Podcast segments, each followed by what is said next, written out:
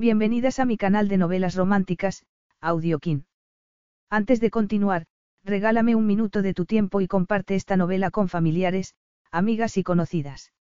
Me ayudarías a que otras personas conozcan este hermoso trabajo y cada día seguir creciendo. Estaré infinitamente agradecida por tu apoyo y deseando que una lluvia de bendiciones caigan sobre ti. Comencemos con la narración de la novela cuyo título es Más que un acuerdo. Argumento. Su esposa por conveniencia, lo dejó con ganas de más. El millonario italiano Dante Cabelli estaba furioso, para heredar la empresa por la que había trabajado toda su vida, se tenía que casar en menos de tres meses. Distraído y frustrado, se tropezó sin querer con la camarera Connie Beston, y descubrió que la solución de su problema estaba delante de sus narices. En cuanto a Connie, casarse con Dante era la respuesta a sus problemas económicos, y, por primera vez, se pudo concentrar en sí misma. Su recién conquistada confianza cautivó a todo el mundo, sobre todo, a su abrumadoramente atractivo esposo. Pero, al rendirse al deseo en Roma, vulneraron los términos de su puramente pragmático matrimonio. Prólogo. Dante Cabelli estaba sentado en un taburete, en la coctelería de uno de los hoteles más elegantes del West End de Londres, con sus largos dedos cerrados sobre una copa de martini dry. Acababa de mirar la hora y, según el fino y asombrosamente caro reloj de oro que llevaba, ella llegaba tarde. Echó un vistazo a su alrededor. La cálida luz del local le mostró las desperdigadas mesas y el enorme piano blanco que estaba en una esquina, donde una pianista tocaba suaves temas de blues. Era muy atractiva, y su larga melena rubia, que le caía sobre un hombro, le resultó tan tentadora que sopesó una idea durante unos instantes, aunque la rechazó enseguida. Habría estado fuera de lugar. Su mirada se desvió entonces hacia la entrada, con el ceño fruncido sobre sus largas y oscuras pestañas. Bebió un poco, dejó la copa a un lado y dio unos golpecitos sobre la bruñida barra sin apartar la vista del mismo sitio. Una mujer se detuvo en ese momento en el umbral y, si la pianista rubia había captado su atención segundos antes, aquella la devoró. Estaba entre la brillante luz del vestíbulo del hotel y la suave de la coctelería, en un claroscuro que la enfatizaba. Y la enfatizaba maravillosamente. Tan maravillosamente, que Dante se sintió como si todo su cromosoma y se hubiera activado de repente. En primer lugar, por su cuerpo, embutido en un vestido de cóctel de color esmeralda oscuro que moldeaba cada centímetro de su impresionante figura hasta las rodillas, dejando ver unas piernas perfectas y unos zapatos de tacón alto a la moda. En una mano, llevaba un bolsito a juego con el vestido y, en cuanto a la otra, la tenía levantada justo por encima de sus exquisitos senos, como si estuviera ligeramente nerviosa. Dante se preguntó por qué podía estar nerviosa con semejante cuerpo. Y con semejante cara. Al estar al contraluz, no pudo ver bien sus rasgos, pero distinguió unos pómulos esculturales, unos ojos intensos, una boca sensual y un cabello de color aparentemente caoba recogido en un moño, que revelaba un largo y fino cuello y acentuaba su delicada barbilla. Por supuesto, Dante deseó ver más de aquella mujer. Deseó verlo todo. Justo entonces, otra persona entró en el local y obligó a la desconocida a apartarse un poco para dejarla pasar. Gracias a ello, la luz del vestíbulo la iluminó por completo, y él se quedó absolutamente perplejo. Era imposible. No podía ser.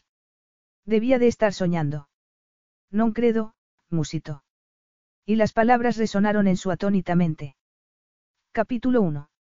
Doce meses antes. Dante iba a demasiada velocidad, sobre todo, tratándose de carreteras comarcales. La bomba que le había soltado su abuelo lo había enfurecido, y aferraba el volante del coche alquilado con expresión pétrea, consumido por la ira. ¿Cómo era posible que le hubiera pedido eso? Había estado a su disposición las 24 horas del día, había hecho todo lo que se le antojaba y, por supuesto, le había sido completamente leal. Pero eso no había impedido que incluyera una exigencia inadmisible en su testamento. Fuera de sí, echó un vistazo al ordenador del vehículo para ver cuánto faltaba. Estaba a punto de llegar a su destino. Una boda, precisamente. La ironía de la situación no le hizo ninguna gracia. Sin embargo, el hombre al que necesitaba ver en ese momento estaba allí, su abogado y viejo amigo Rafaello Ranieri. Rafaello podía ser suave como la seda cuando quería, pero conocía muy bien su trabajo. No tenía más remedio, teniendo en cuenta que su bufete llevaba los asuntos de muchas de las familias más adineradas de Italia. Y, aunque Dante pertenecía a ese elitista grupo, nunca había necesitado de sus servicios profesionales. Hasta ese momento. Su humor mejoró un poco al pensar en él. Sí, localizar a Rafa había sido tan difícil como averiguar dónde estaba la casa de campo del Best Country donde se celebraba la boda en cuestión, a la que por lo visto asistía en calidad de amigo del novio, pero Rafa era el único que lo podía liberar de la trampa que su abuelo le había tendido. Media hora después, sus esperanzas saltaron por los aires. Vamos, Raf. exclamó, mirándolo con enfado e incredulidad. Tiene que haber alguna forma de arreglarlo. Rafaello encogió los hombros bajo su carísima chaqueta, le devolvió la copia del testamento que le acababa de dar y respondió, con una sonrisa casi sarcástica en su saturnina cara. Me temo que no. Tu abuelo lo dejó bien claro, y no encuentro ni el menor resquicio. The future is a hefty responsibility and not one that we take lightly, but then taking things lightly has never been what Hefty is about. That's why we've created the Hefty Renew program that turns hard to recycle plastics into valuable resources like park benches and building materials. To participate, simply fill up an orange Hefty Renew bag with accepted items, tie it up, and drop it in with your regular recycling. That's it, it's that easy. It's time to rethink recycling with Renew. Particular valued resources may vary by geography. More info available at heftyrenew.com. Pero dime, ¿quién va a ser la afortunada que eche el lazo a uno de los solteros más deseados de Italia? Hasta donde yo sé, nunca has tenido una relación seria con nadie. Dante lo miró con rabia. No me vengas con esas. No tengo tiempo para ese tipo de cosas, y lo sabes de sobra. Estoy demasiado ocupado. Su amigo alcanzó la copa de champán que había dejado en la mesita de la sala en la que se habían metido, para poder estudiar el testamento lejos de los invitados a la boda. Bueno, se supone que eso es lo que tu abuelo intentaba rectificar, no. Se quería asegurar de que mantengas una relación con alguien. Aunque nada impide que elijas la otra opción, renunciar a tu herencia. He trabajado muy duro para conseguirla. Me deslomé por él. Hice todo lo que pidió. La indignación de Dante había dado paso a un sentimiento más contradictorio, una mezcla de frustración, decepción y asombro.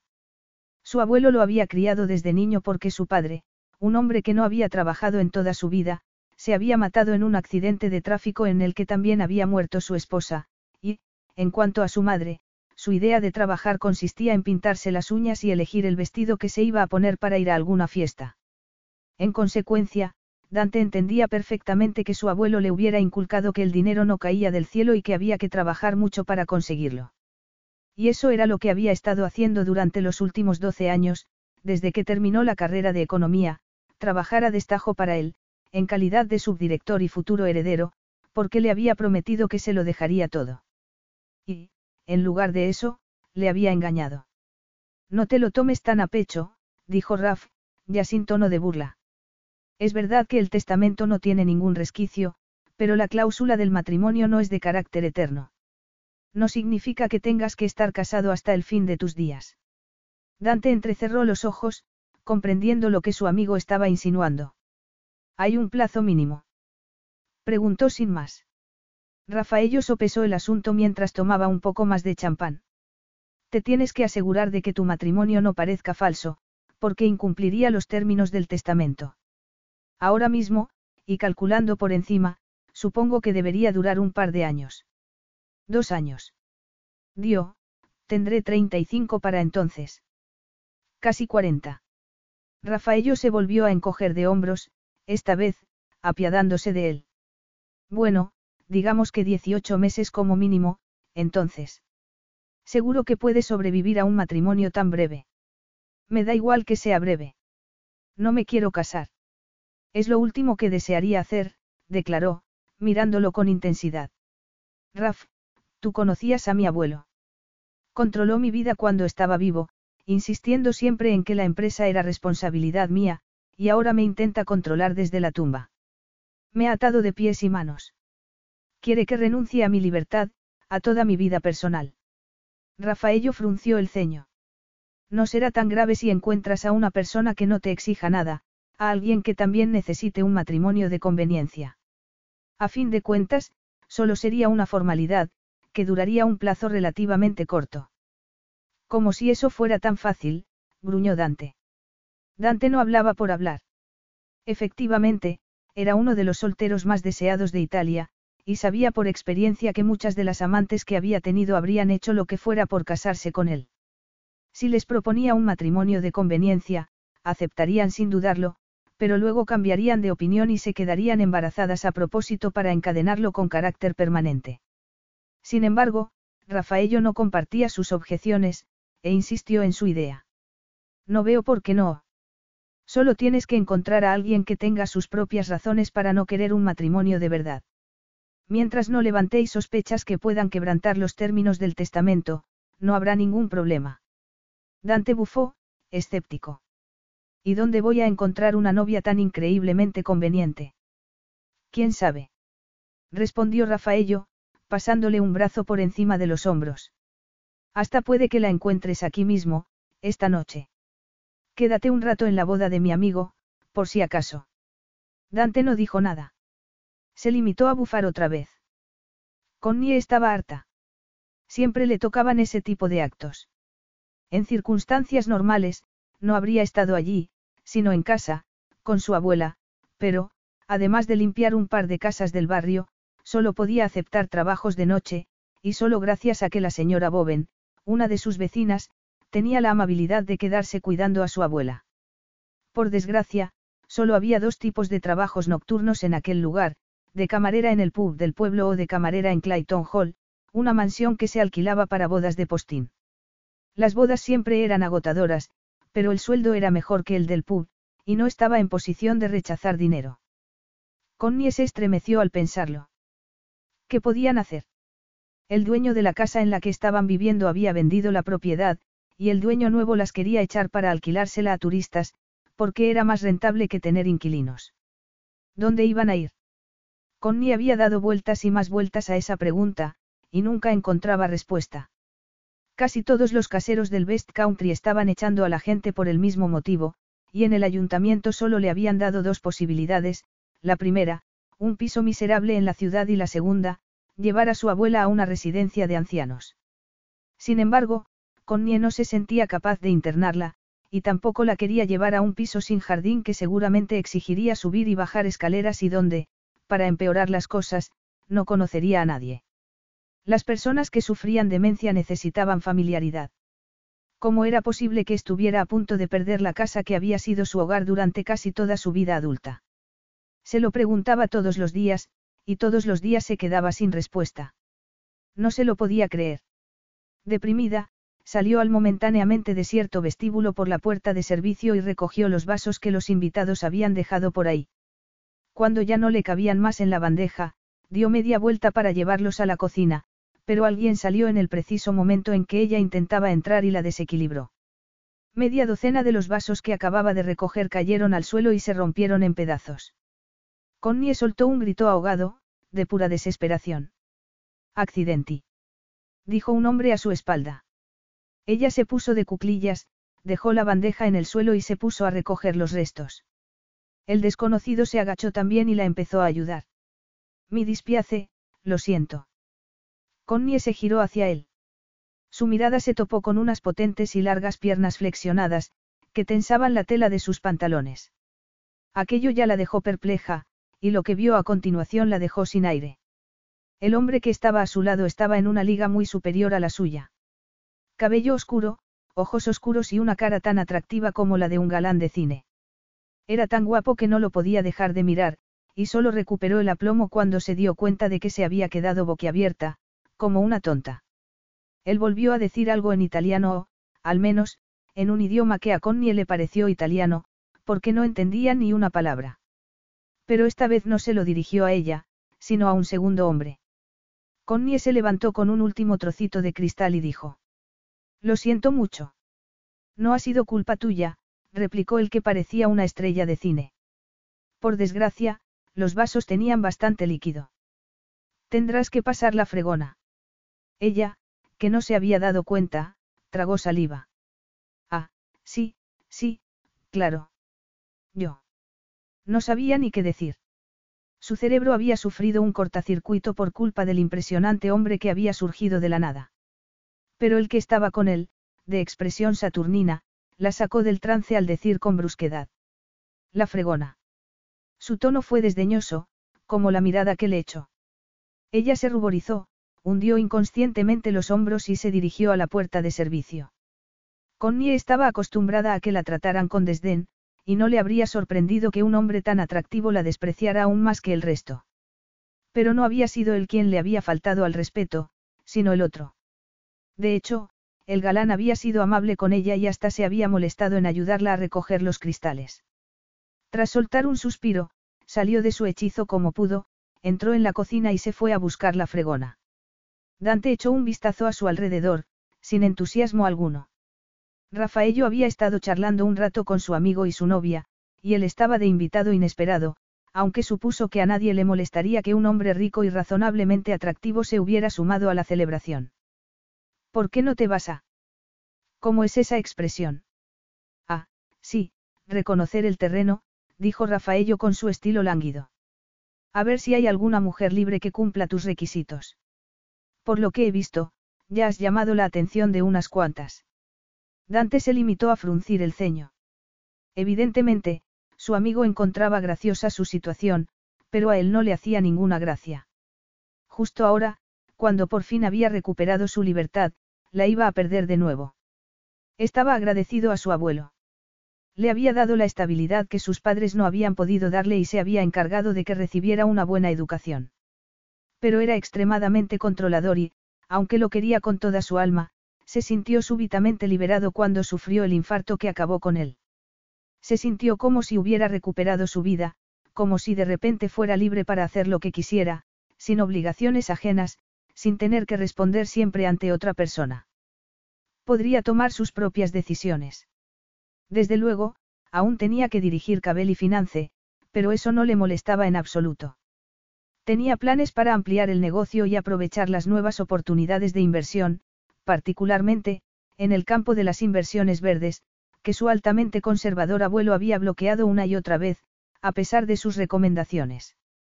Pero, en lo tocante a su vida personal, tenía la esperanza de poder hacer lo que le viniera en gana y, por supuesto, eso no incluía casarse con nadie ni fundar una familia, lo cual no significaba que pretendiera llevar una vida tan disipada como la de sus padres. Seguro que había un término medio. Y ahora, su difunto abuelo regresaba de entre los muertos para esclavizarlo otra vez. La frustración y la rabia lo dominaron de nuevo, y con el agravante de que ni siquiera podía beber para ahogar sus penas, porque se alojaba en un hotel del pueblo y tendría que conducir para volver. Además, tampoco estaba de humor para eso. Quería hundirse en su enfado y dejarse llevar por él, tan oscuro y taciturno como su irresoluble problema. Connie corrió por el camino que llevaba a las puertas de la propiedad, porque había empezado a llover. La gente seguía de fiesta en la mansión, pero ella había avisado a los organizadores de la boda de que tenía que estar en casa a las once de la noche.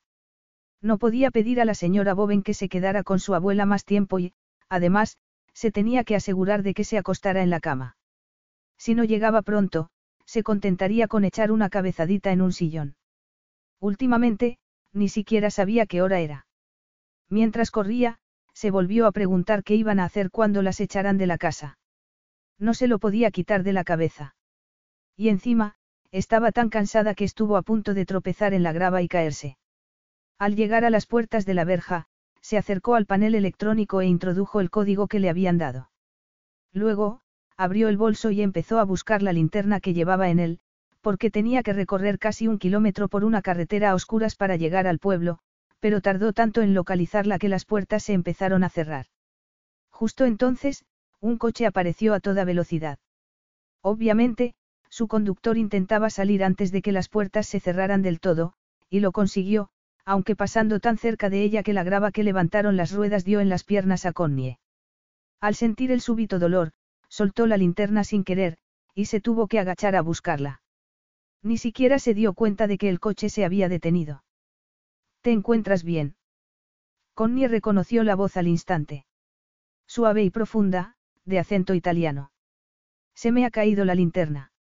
Él se bajó del vehículo y se puso de cuclillas a su lado, como había hecho en la mansión. Ah, aquí está, dijo el galán de cine. Connie la alcanzó y se levantó. Gracias. El impresionante hombre se incorporó a su vez, y ella descubrió que estaba aún más guapo bajo la luz de los faros y con la lluvia cayendo sobre su oscuro cabello y sus increíblemente largas pestañas. Pero también descubrió que estaba frunciendo el ceño. Tú eres la camarera a la que se le ha caído una bandeja. Sí. Connie no dijo más. No había nada que decir. No llevas paraguas, observó él. Esto, no. Ella intentó alejarse. Se estaba empapando, y aún tenía que llegar a casa. Pero él la agarró del brazo y dijo. Sube al coche. Y no me lo discutas, que yo también me estoy mojando. Él dijo algo en italiano, y Connie tuvo la sensación de que había sido un comentario crítico sobre el clima inglés. Luego, la llevó a la portezuela del copiloto, la abrió e intentó ayudarla a sentarse. No, no es necesario, de verdad. Él arqueó una ceja. Claro que lo es. Te llevaré a tu casa. No puede estar muy lejos si pretendías ir andando, comentó. Está en el pueblo.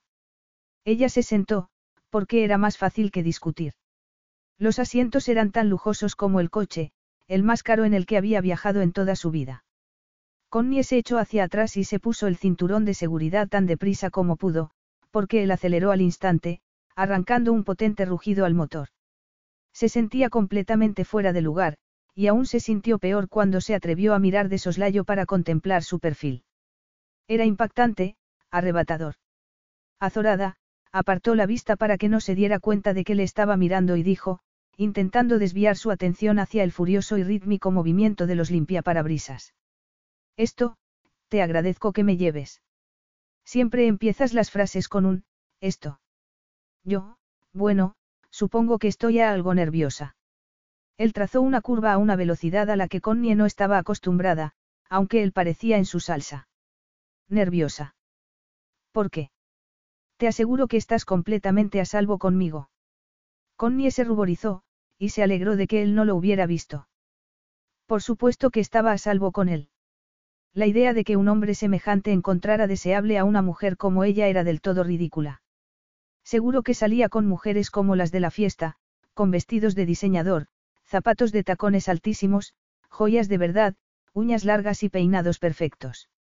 Estamos llegando al pueblo. ¿Dónde quieres que te deje? Justo después de la iglesia. Hay unas cuantas casas. La de mi abuela es la última, respondió. ¿Tu abuela? Sí, vivo con ella. Al menos, de momento, dijo con tristeza. Me temo que nos tendremos que mudar pronto. En ese momento, pasaron por delante de las primeras casas, y él comentó, pues es una pena, porque son bastante bonitas. Connie no habría podido negar que tenía razón. Incluso estando lloviendo, eran tan bonitas como cajas de bombones, con sus rosales junto a la entrada y sus pequeños jardines de vallas de madera. Sí, aunque la única donde vive gente es la nuestra. Los caseros echaron a sus inquilinos para alquilárselas a turistas y, como el nuestro quiere hacer lo mismo, no tenemos más remedio que marcharnos. Él detuvo el vehículo, y ella llevó una mano a la portezuela, esperando que su rubor no se notara en exceso. Tenía intención de darle las gracias, pero él comentó. Será difícil para ella, teniendo en cuenta su edad. Los ancianos necesitan estar en sitios que les resulten familiares, a Connie le pareció un comentario extraño, viniendo de un hombre de su estatus social, pero tampoco se lo habría podido discutir. Especialmente, cuando sufren demencia. Todo la confunde y, además, no encontraremos ningún lugar tan agradable. Los precios han subido mucho con el turismo, y no tenemos dinero para alquilar una casa parecida, dijo ella. El ayuntamiento nos ha ofrecido un piso de protección social, pero sin jardín. La otra opción es llevar a mi abuela a una residencia. Connie se preguntó por qué le estaba contando algo tan personal a un completo desconocido, que se había limitado a acercarla al pueblo. Sin embargo, abrió la portezuela y sacó las piernas. Por suerte, estaba lloviendo menos. Gracias por haberme traído. Ha sido muy amable. No hay de qué, replicó él, distraídamente. Ella se permitió el placer de volver a mirarlo. A fin y al cabo, iba a ser la última vez que lo viera, por lo menos, en el mundo real, porque era bastante posible que reapareciera en sus sueños o sus tontas ensoñaciones diurnas. Y entonces, él se giró hacia ella y la miró. Con intensidad, frunciendo el ceño. Como si la estuviera calculando. Connie se ruborizó de nuevo y, una vez más, cruzó los dedos para que él no se diera cuenta. Luego, salió del coche, cerró la portezuela y agitó la mano en gesto de despedida. Cuando abrió la puerta de la valle, volvió a suspirar. Acababa de echar el último vistazo al hombre más increíblemente guapo que vería en toda su vida. O eso creyó. Dante se volvió a subir al coche al día siguiente, pero no condujo tan deprisa como el anterior, y había un buen motivo para ello, que no estaba seguro de lo que estaba a punto de hacer. Desde luego, era una verdadera locura, una locura que había ocupado su mente durante horas. Sin embargo, eso no impidió que siguiera adelante. Cuando llegó a su destino, la fila de casas de campo le parecieron ridículamente bonitas bajo el sol matinal, con sus vallas blancas y sus jardines abarrotados de flores. De hecho, no le extrañó que su accidental pasajera de la noche no quisiera marcharse de allí. Al darse cuenta de que sus pensamientos estaban a punto de desbocarse, les puso freno. No era momento para emociones, sino para decisiones frías y racionales. Tenía un problema y, como bien había dicho Rafaello, necesitaba solucionarlo. ¿Qué habría pensado Raf de haber conocido sus intenciones? Seguramente, que estaba loco. Y quizá fuera cierto. Pero el tiempo se le estaba acabando, y no podía perder ni un minuto más. Tenía que solucionar aquel asunto. Detuvo el coche delante de la casa y salió. Vio el pub del pueblo, unas cuantas casas más, una tienda de ultramarinos y una iglesia medieval, todo, tan bonito como pintoresco, la quinta esencia de la mejor Inglaterra rural. Se podía entender que los caseros estuvieran sustituyendo a los inquilinos por turistas, porque podían sacar un dineral en temporada alta. Pero ¿qué pasaría entonces con los habitantes de la localidad? No podrían vivir en ninguna parte, y se tendrían que ir. Respiró hondo para armarse de valor, abrió la puerta de la valla, dio un par de zancadas y se detuvo frente a la verde puerta del domicilio, en cuyo lateral crecía un rosal trepador. Acto seguido, llevó la mano a la aldaba y llamó. Había llegado el momento de probar suerte. Por muy absurdo que fuera. Capítulo 2. Connie estaba intentando sentar a su abuela en el jardín. Moverla de un lado a otro era un problema, porque se había vuelto terriblemente impaciente y no dejaba de preguntar cosas, pero ella se lo tomaba con calma, y procuraba que no fuera consciente de que preguntaba cosas que ya le había contestado. La demencia era así. Cruel, progresiva y, en última instancia, letal. El médico de su abuela se lo había intentado decir de la forma más suave posible, pero los hechos no podían ser más terribles. Si no le sucede algo antes, el proceso podría durar años.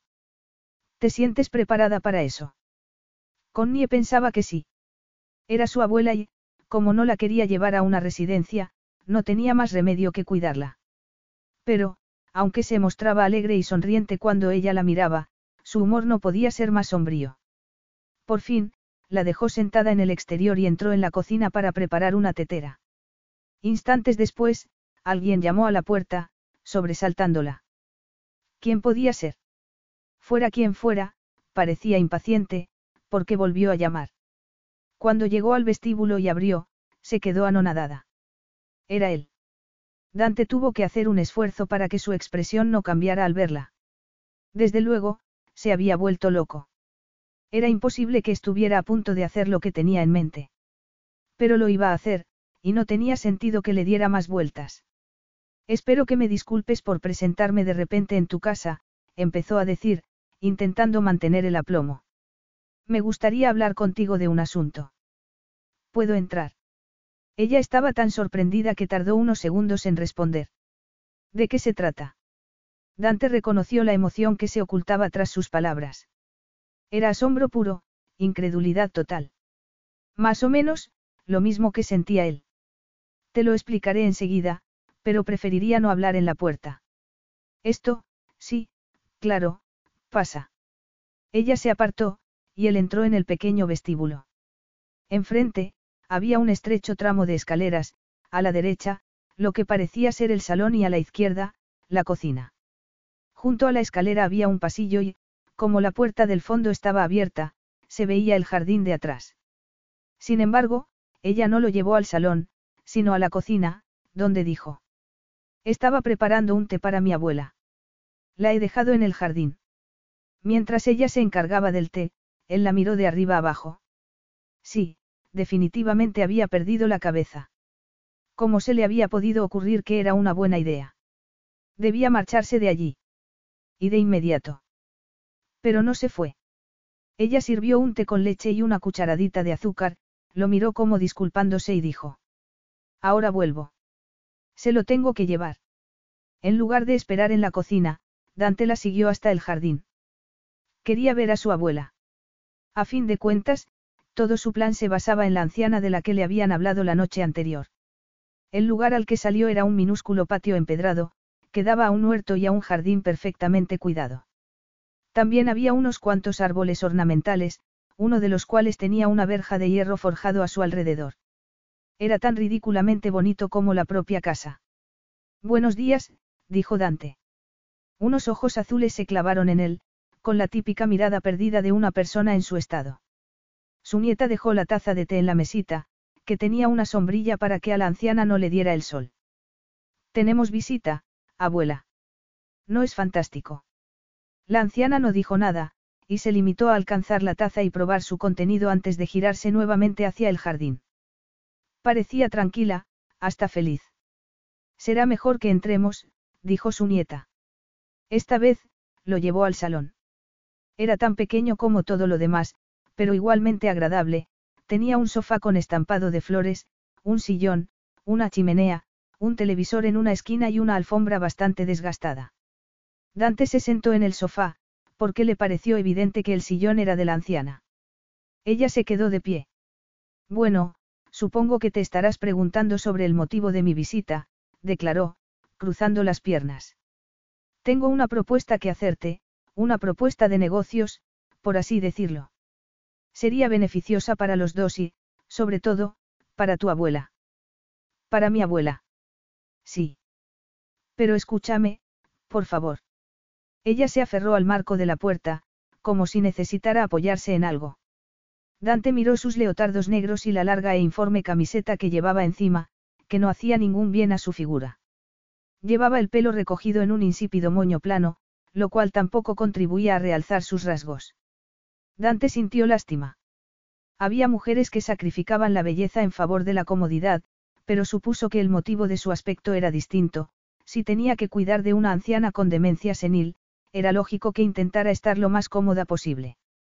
Aunque fuera una pena que una joven como ella, que debía de tener alrededor de 25 años, se encontrara atrapada en semejante situación. Y encima, iba a perder su casa. Mientras lo pensaba, la expresión de su anfitriona cambió de repente. Había adivinado lo que estaba pensando y, al parecer, no le hizo ninguna gracia. Dante tragó saliva y se armó nuevamente de valor. Había llegado el momento de explicarse. Connie no lo podía creer. Seguía aferrada al marco de la puerta, mirando al desconocido como si acabara de llegar de otro planeta o se hubiera escapado de una película. Y esta vez no era su atractivo lo que la había dejado sin habla, sino lo que estaba diciendo. Hasta pensó que le pasaba algo en los oídos. Aquello era imposible. Absurdo. Ridículo. Demencial. Increíble. Irreal. Cuando por fin terminó de hablar, ella se quedó igual que estaba, tan muda como absolutamente perpleja. ¿Y bien? preguntó él. No lo has dicho en serio, ¿verdad? Él clavó la vista en sus ojos, y ella comprendió que lo había dicho completamente en serio. Desde luego que sí. Tiene todo el sentido del mundo. Connie abrió la boca y la volvió a cerrar, así que él no tuvo más remedio que forzarse a seguir hablando. Pero ¿cómo no se iba a forzar? Su propuesta habría sido descabellada en cualquier caso, aunque no se la hubiera hecho a ella, sino a cualquier otra mujer. En fin, te dejaré para que lo puedas pensar con calma. Él se levantó, y ella pensó que debía medir alrededor de un metro ochenta y dos, porque casi no cabía bajo las vigas del techo. Luego, metió una mano en un bolsillo de su perfecta y elegante chaqueta y sacó una tarjeta, que le ofreció. Piénsalo bien, por favor, continuó. Aunque no te puedo conceder mucho tiempo. Necesito una respuesta a finales de semana. Connie volvió a abrir la boca para decir algo y, una vez más, la volvió a cerrar sin pronunciar palabra alguna. Pero él se debió de dar cuenta de que estaba sopesando la posibilidad de rechazarlo, porque dijo. No, no, piénsalo de verdad. Soy consciente de que es una decisión difícil y, no has tenido ocasión de reflexionar al respecto. Reflexionar. Si nos conocimos anoche.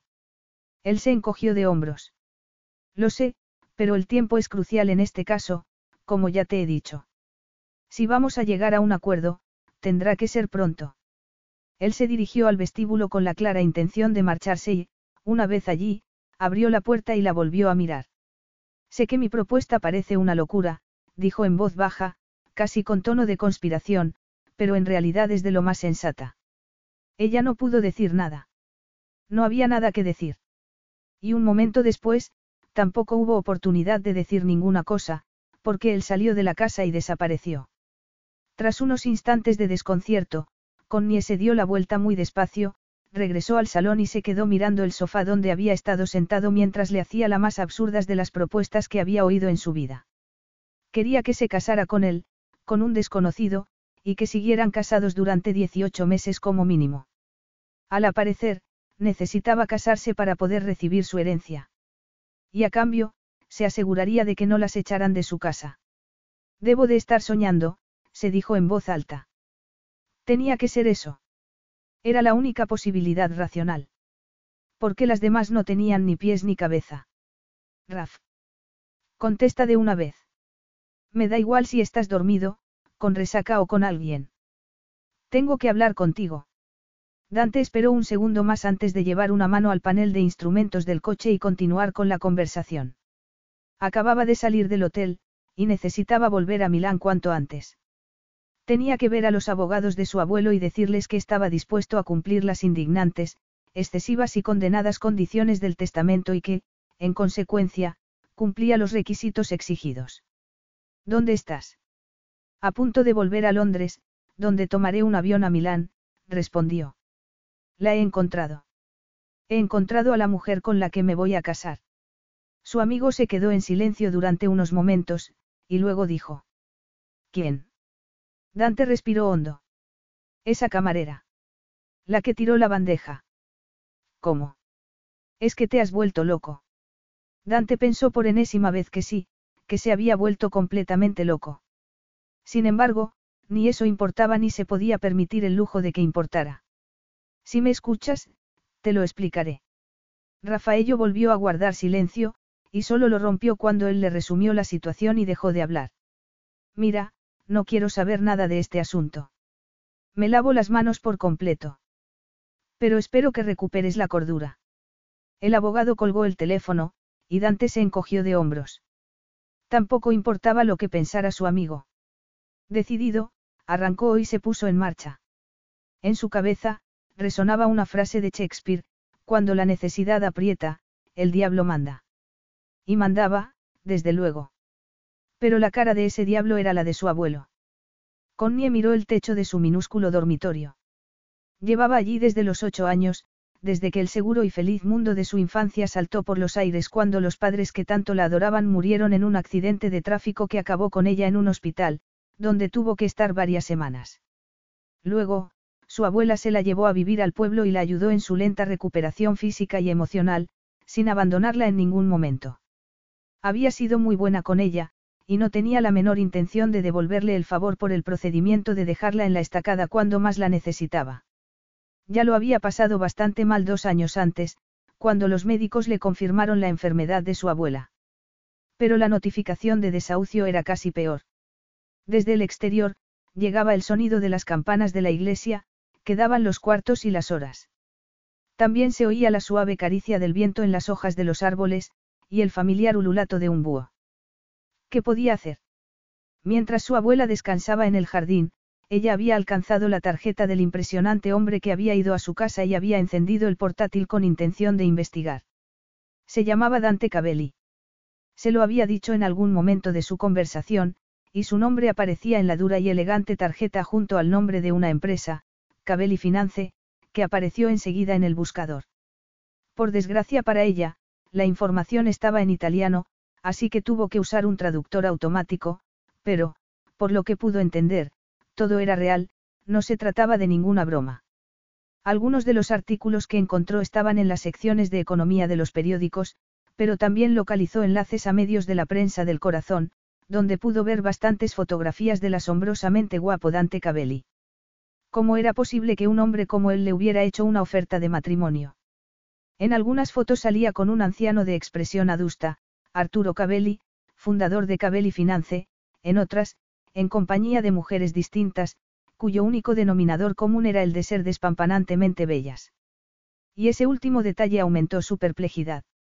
Si era cierto lo que afirmaba, si era verdad que necesitaba casarse para recibir su herencia, porque no elegía alguna de esas maravillas que se aferraban a su brazo en las imágenes de Internet, cerrando posesivamente sus largas uñas sobre las mangas de sus chaquetas.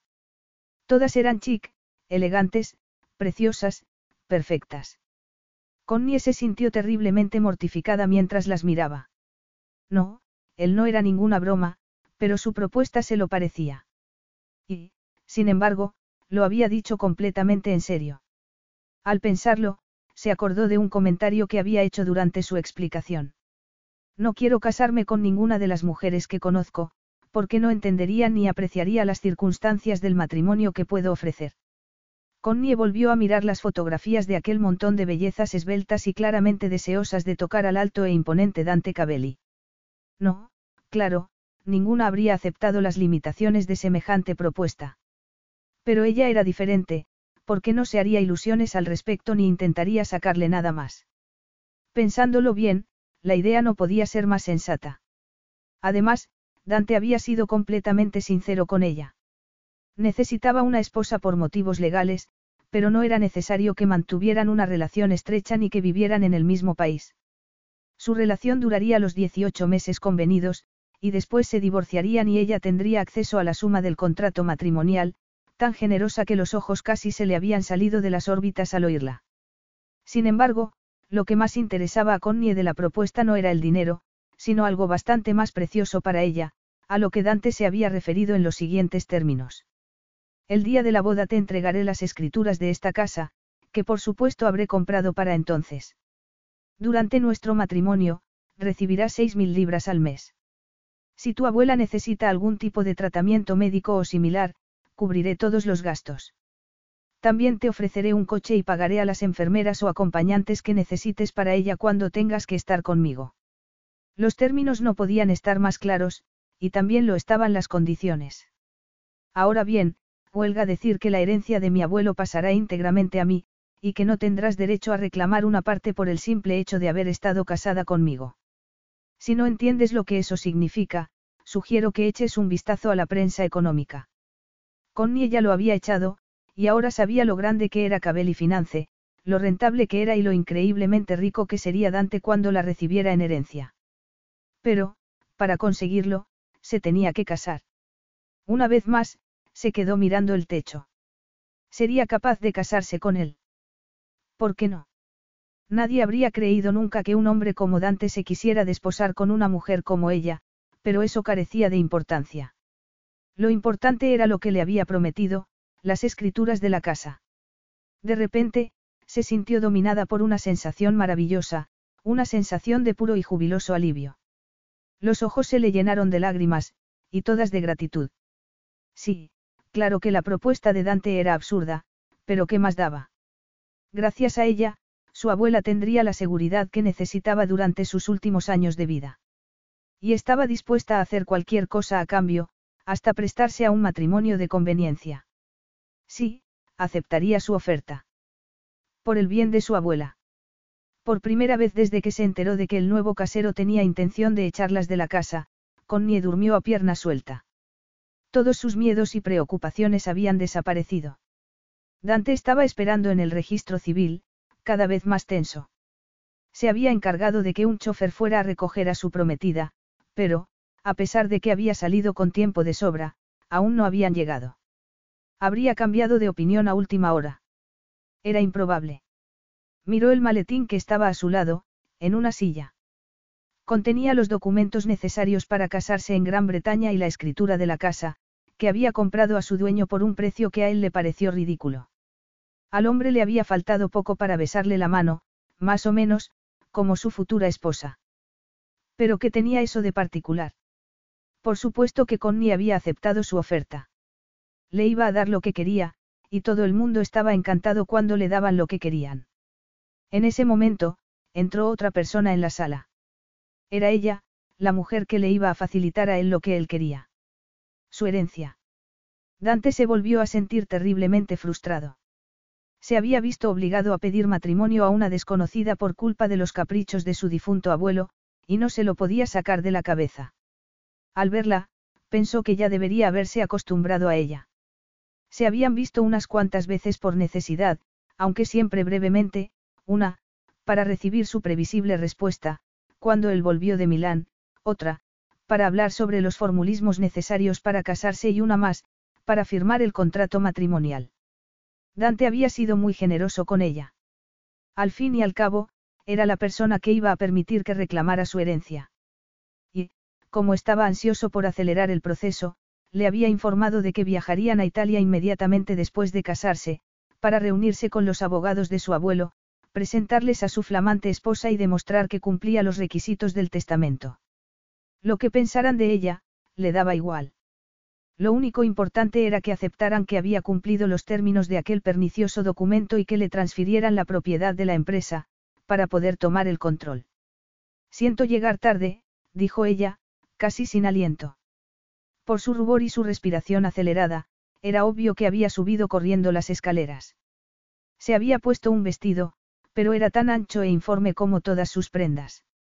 La ropa que usaba no pretendía enfatizar su figura, sino ocultarla. Dante se acordó de las mujeres con las que había salido hasta entonces, todas obsesionadas con su aspecto y deseosas de llamar la atención. Connie no podía ser más distinta, de hecho, tenía la sensación de que no le gustaba que la mirara, y él hacía lo posible por no incomodarla. Pero, a pesar de ello, se sorprendió pensando que el azul del vestido acentuaba el intenso azul de sus ojos. Dante frunció el ceño. ¿Qué aspecto tendría con ropa chic, un poco de maquillaje y un peinado más moderno? En cualquier caso, su aspecto no era relevante para lo que estaban a punto de hacer y, por otro lado, comprendía y hasta respetaba que estuviera más preocupada por cuidar de su abuela que por cuidar de sí misma. Es que mi abuela estaba muy inquieta. Ha pensado que tenía intención de abandonarla. La enfermera que me recomendaste es una gran profesional, pero a ella no le gustan los cambios, Connie tragó saliva y apartó la vista. Desgraciadamente, su inquietud me ha perturbado a mí y, por supuesto, mi abuela se ha puesto aún peor. En fin, te pido disculpas otra vez. Dante sintió lástima de ella. No hay necesidad de que te disculpes. Además, estoy seguro de que tu abuela estará bien dentro de un par de días. Y te prometo que tú estarás de vuelta antes de una semana, dijo él. Y ahora, vamos a lo nuestro. Había llegado el momento de hacer lo que tenían que hacer. Cada uno, por sus propios motivos. Dante respiró hondo, tenso. No le hacía ninguna gracia. Sin embargo, no tenía más remedio, así que señaló la puerta de la oficina del registro, invitándola a entrar. Connie respiró incluso más hondo que él, y Dante se percató de que estaba aterrorizada. Sin dudarlo un momento, la tomó de la mano, se la apretó con dulzura y le dedicó una mirada cariñosa. No quería que estuviera asustada ante la perspectiva de casarse con él. No merecía eso. No pasa nada. No te preocupes, dijo con calma.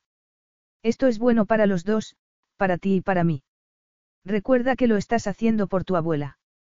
Dante sonrió con la esperanza de tranquilizarla un poco más y, a continuación, entraron juntos en la sala. En el interior, esperaban el secretario del registro civil y varios funcionarios, dos de los cuales iban a ejercer de testigos. Ah, aquí están, bienvenidos, dijo cálidamente el secretario. ¿Están preparados? Connie se limitó a tragar saliva, pero Dante dio la respuesta adecuada. La ceremonia fue breve y, desde luego, legalmente vinculante. La voz de Connie sonó más baja que de costumbre, pero habló con claridad y eficacia, igual que él. Tampoco tuvieron que hablar mucho. Y por fin llegó el final. Él había pasado a ser un hombre casado. Ya no le podían negar su herencia. Y su esposa, la flamante Signora Cabelli, estaba a su lado. Era totalmente surrealista. Entonces, volaremos a Londres y luego a Milán. Preguntó Connie en el coche, cuando ya se dirigían al aeropuerto local. No, será un vuelo directo. Ella frunció el ceño. No sabía que hubiera vuelos directos a Milán desde aquí. Los hay si puedes viajar en un reactor privado. Oh, dijo Connie, y no dijo más porque no supo qué decir. Pero quizá no había razón para decir nada, como demostró Dante al sacar el móvil y ponerse a escribir mensajes. Con semejante principio de matrimonio, Connie optó por hacer lo mismo que él y escribió a la enfermera que se había quedado a cargo de su abuela, para saber cómo estaba. La mujer respondió enseguida, y le dijo que estaba comiendo en ese momento y que se encontraba mejor. Connie no se sintió del todo aliviada, pero intentó animarse en cualquier caso. A fin de cuentas, las cosas eran como eran. Devolvió al teléfono al bolso y se dedicó a mirar por la ventanilla, dominada por un sentimiento de irrealidad. Aún no podía creer que hubiera aceptado la oferta de Dante. Tenía la impresión de que todo había sido un sueño, incluida la ceremonia del registro civil. ¿Qué habría pensado el secretario? Se habría dado cuenta de lo extraño que era que dos personas tan distintas se casaran. Parecían de planetas distintos. ¿Cómo iba a sobrevivir a la semana que tenía por delante? Afortunadamente, no se enteraría de nada, porque supuso que todos los conocidos de Dante hablarían en italiano, lo cual le ahorraría el disgusto de entender sus comentarios y de afrontar su incredulidad y su asombro. Por si fuera poco problemático que Dante volviera a Italia con una esposa de la que nadie sabía nada, regresaba con una que estaba en las antípodas de las bellas, esbeltas y elegantes mujeres con las que había salido siempre. Ella no era ninguna de esas cosas. Era justo lo contrario. Sus mejillas se volvieron a teñir de rubor, y Connie se quejó a sí misma para sus adentros. No tenía motivos para sentirse avergonzada. ¿Qué importaba que no fuera el tipo de mujer de Dante Cabelli? Lo que pensaran los demás era irrelevante. Sencillamente, no era asunto suyo. Dante dejó entonces el móvil y se giró hacia ella.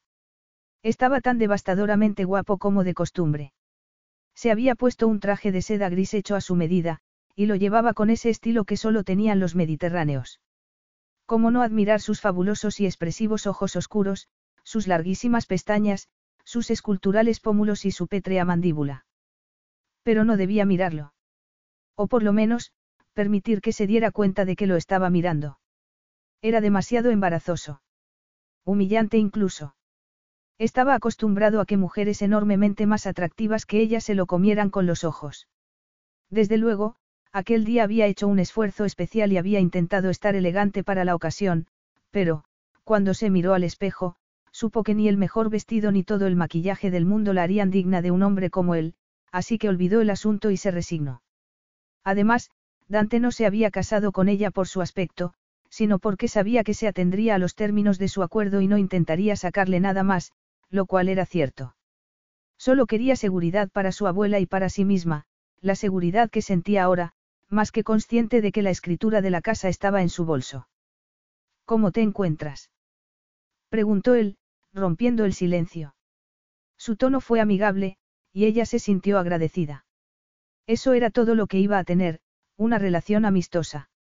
Y se alegraba de ello porque, de lo contrario, no habría sido capaz de soportar aquella situación. Serían algo parecido a un par de amigos, que se habían casado por motivos puramente prácticos, sin romanticismos de ninguna clase. Afrontarían la realidad y lo sobrellevarían de la mejor, más franca y más honrada manera posible. Extraña, le confesó. Supongo que tú también. Él asintió. Sí, pero ya nos acostumbraremos, dijo. No tendremos que ver a mucha gente en Milán. Solo a los abogados de mi abuelo, los albaceas. Ella frunció el ceño. Es que no te hizo albacea a ti, siendo su único nieto. No, respondió Dante con cierta brusquedad. Supongo que tuvo miedo de que lo aprovechara para burlar los términos del testamento. Dijiste que eso era imposible, le recordó. Y lo es. En ese momento, el coche entró en el recinto del aeropuerto y se dirigió hacia una terminal alejada de la de los vuelos regulares. Cuando Connie vio la pista y el reactor privado que los estaba esperando, su sensación de irrealidad se desbocó un poco, y se desbocó del todo cuando entró en el aparato y se sentó en uno de los enormes asientos de cuero. Una sonriente azafata se acercó a ellos y los saludó, aunque prestando especial atención a Dante. A Connie no le sorprendió en absoluto. Ella no solía atraer la atención de nadie, pero Dante, que se sentó justo enfrente, sí. Espero que me perdones, porque tendré que trabajar durante el vuelo, dijo él, antes de abrocharse el cinturón de seguridad y abrir su maletín. Gracias a nuestro matrimonio, ahora puedo tomar las decisiones que no he podido tomar desde la muerte de mi abuelo. Voy a estar muy ocupado con Cabel y Finance durante los próximos meses, y debo empezar cuanto antes. Él sonrió y se concentró inmediatamente en su trabajo. La azafata cerró entonces la puerta del avión, y el piloto arrancó motores. Connie se recostó, súbitamente animada. Le gustaba volar, y volar en un reactor privado era toda una aventura. ¿Cuánto tiempo había pasado desde la última vez que había salido al extranjero? Tanto, que casi no se acordaba. Había sido un viaje a Corfú, cuando aún estaba estudiando. Pero esa vida de viajes y diversiones desapareció lentamente, a medida que su abuela empeoraba. Y al final, toda su existencia se centró en ella. Sin embargo, ahora podía disfrutar un poco. El avión avanzó por la pista, acelerando. El piloto se dirigió a sus dos únicos pasajeros por el intercomunicador y les informó de que estaban a punto de despegar. Connie se inclinó hacia la ventanilla, ansiosa por verlo y por sentir la potencia de los motores que los llevarían al cielo. ¿Nerviosa? Preguntó él, notando su tensión. Ella sacudió la cabeza. No. Es genial. Contestó con ojos brillantes. Durante un segundo, Connie tuvo la sensación de que había sorprendido a Dante, pero el reactor despegó justo entonces y derivó su atención hacia lo que estaba pasando. ¡Guau! Se nota mucho más en un avión como este, comentó. Claro, dijo él, sin más. Dante no parecía dar valor a la experiencia, y Connie se percató de que seguramente era su forma normal de viajar. Por primera vez, fue consciente de lo rico que era. Y lo sería aún más cuando recibiera la herencia de su abuelo. Al cabo de unos minutos, la azafata se levantó de su asiento, se dirigió hacia ellos y sonrió, pero solo a él. Le ruego que me avise cuando desee que le sirva la comida, signor Cabelli. ¿Quiere antes un aperitivo? Dante la miró, se giró hacia Connie y preguntó. ¿Te apetece un aperitivo? Yo. Connie se sintió incómoda, pero su incomodidad desapareció repentinamente al pensar en la actitud de la azafata. Era obvio que la mujer la consideraba sola, fea, sin encanto y totalmente indigna de estar sentada junto al divino Cabelli, así que alzó la barbilla en gesto desafiante y añadió, más segura. Champán. Para celebrarlo. Y había mucho que celebrar, sin duda. Dante Cabelli iba a aumentar considerablemente su fortuna gracias a ella, y ella iba a asegurar el futuro de su abuela gracias a él. Pues no se hable más. Sírvanos un par de copas de champán, dijo Dante, sonriendo. La azafata se fue, y él siguió hablando. Tienes toda la razón. Esto hay que celebrarlo, los dos vamos a tener lo que queríamos, y eso merece un brindis. La azafata descorchó una botella en la cocina del reactor y regresó instantes más tarde con una bandeja sobre la que descansaban dos burbujeantes copas de champán. Ofreció la primera a Connie con una sonrisa indiferente y dio la segunda a Dante, con una sonrisa incomparablemente más luminosa. Él alzó entonces la suya y dijo. Por conseguir lo que deseamos. Connie brindó, probó el champán y volvió a admirar al increíblemente atractivo hombre con el que se había casado, dominada por una extraña, irracional e irrelevante emoción, que estaba totalmente fuera de lugar. Por conseguir lo que deseamos, había dicho Dante, y sus palabras resonaron en su cabeza. No, ella no conseguiría lo que deseaba. Nunca lo conseguiría. Capítulo 3. Once meses después. Dante frunció el ceño. Acababa de recibir un mensaje de Connie, cuyo contenido no podía ser más sombrío. Por lo visto, el médico le había informado de que su abuela se estaba muriendo, aunque no sabía cuánto duraría. Por supuesto, la llamó por teléfono de inmediato. Era obvio que había estado llorando, así que la dejó hablar para que pudiera desahogarse. Durante los meses anteriores, había llegado a conocerla relativamente bien. Por minimalista que fuera su matrimonio, tener cierto grado de familiaridad era inevitable. Connie no había vuelto a Italia desde su primer viaje, pero él iba a verla algunos fines de semana. En principio, solo se trataba de mantener las apariencias para que los abogados de su difunto abuelo no sospecharan nada raro, pero Dante descubrió que le gustaba ir al pueblecito donde vivía. Era una experiencia tan refrescante como relajante. Todo un cambio en comparación con las tensiones de la vida en la ciudad y la dirección de una gran empresa. Además, Connie demostró ser dulce y encantadora, algo que también le resultaba de lo más refrescante. Estar con ella era fácil. No exigía nada, no pedía nada. Y, sin darse cuenta, se empezaron a acostumbrar el uno al otro. Desde luego, eran de países tan distintos como sus respectivos mundos, pero tenían más cosas en común de lo que habían imaginado. Al igual que con Nie, él había perdido a sus padres cuando era un niño y se había criado con su abuelo, de modo que, en ese sentido, se comprendían perfectamente. Dante había adquirido la costumbre de telefonearla los domingos por la mañana, y la dejaba hablar sobre su abuela porque sabía que necesitaba a alguien en quien poder confiar, a cambio, él le contaba lo que había hecho durante la semana y le hablaba sobre sus clientes, sus intereses y los sitios a donde tenía que viajar. De cuando en cuando, Londres estaba entre sus destinos laborales, y Connie había ido un par de veces a la capital británica y se había quedado a pasar la noche con él en la suite de su hotel preferido. Eso también ayudaba a mantener las apariencias de su matrimonio, aunque ella seguía completamente concentrada en su abuela, demostrando una devoción que él respetaba y hasta admiraba. Pero ahora, su enfermedad se había complicado con una serie de pequeños infartos, que la estaban debilitando cada vez más y, según le dijo Connie, los médicos solo podían hacer una cosa, contribuir a que su muerte fuera lo más apacible posible. Al menos, se marchará sin sufrimiento, declaró él, intentando animarla. Su largo calvario está a punto de terminar. En realidad, el largo calvario había sido de Connie, pero prefirió no decirlo. La había notado muy desmejorada la última vez que se habían visto. A pesar de que él se encargaba de que tuviera los cuidados y enfermeras que pudiera necesitar, ella insistía en ocuparse personalmente de la anciana, aunque tuviera que despertarse en mitad de la noche o dejar todo lo que estuviera haciendo. Estaré allí mañana por la mañana, le prometió. No, Dante, no vengas, por favor, replicó ella, sorprendiéndole. No quiero sonar desagradecida, pero son los últimos momentos de mi abuela, y quiero estar a solas con ella. Yo. La voz se le quebró, y Dante decidió no insistir. Está bien. Pero, si cambias de opinión, dímelo. ¿Y si hay algo más que pueda hacer por? No, gracias, dijo. Ahora tengo que dejarte. Están llamando a la puerta, y supongo que será la enfermera del ambulatorio local. Connie cortó la comunicación, y Dante se quedó mirando el teléfono con el ceño fruncido. ¿Qué pasaría cuando muriera su abuela? ¿Qué pasaría con el extraño matrimonio que tenían? Dante dejó el móvil a un lado y clavó la vista en la pared, con la mirada perdida. No tenía respuestas. Connie estaba sentada en uno de los bancos del cementerio de la iglesia, el mismo cementerio donde pronto descansarían los restos mortales de su abuela.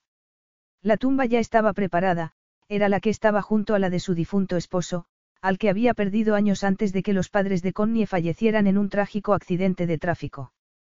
Dante iba a asistir al entierro. Ella había intentado convencerlo de lo contrario, pero él se había mostrado inflexible al respecto. Le había dicho que tenía que estar a su lado en un momento como ese y, en el fondo, ella le estaba inmensamente agradecida. Había sido muy bueno con ella, tanto por su apoyo económico como por su apoyo emocional. Había conseguido que se sintiera menos sola. Por supuesto, no era la única persona que la había acompañado en su dolor. Los vecinos y el cura habían estado a su disposición constantemente, pero, al final del día, todos volvían a sus vidas y sus hogares. Y, en cuanto a sus amigas del colegio y la universidad, tenían sus propias obligaciones, sin mencionar el hecho de que la mayoría vivían lejos de allí. Pero con Dante era otra cosa. Por raro que fuera su matrimonio, se había establecido un vínculo entre ellos y, aunque tuviera sus limitaciones, era reconfortante y hacía que se sintiera mejor. Ya no se encontraban incómodos cuando estaban juntos.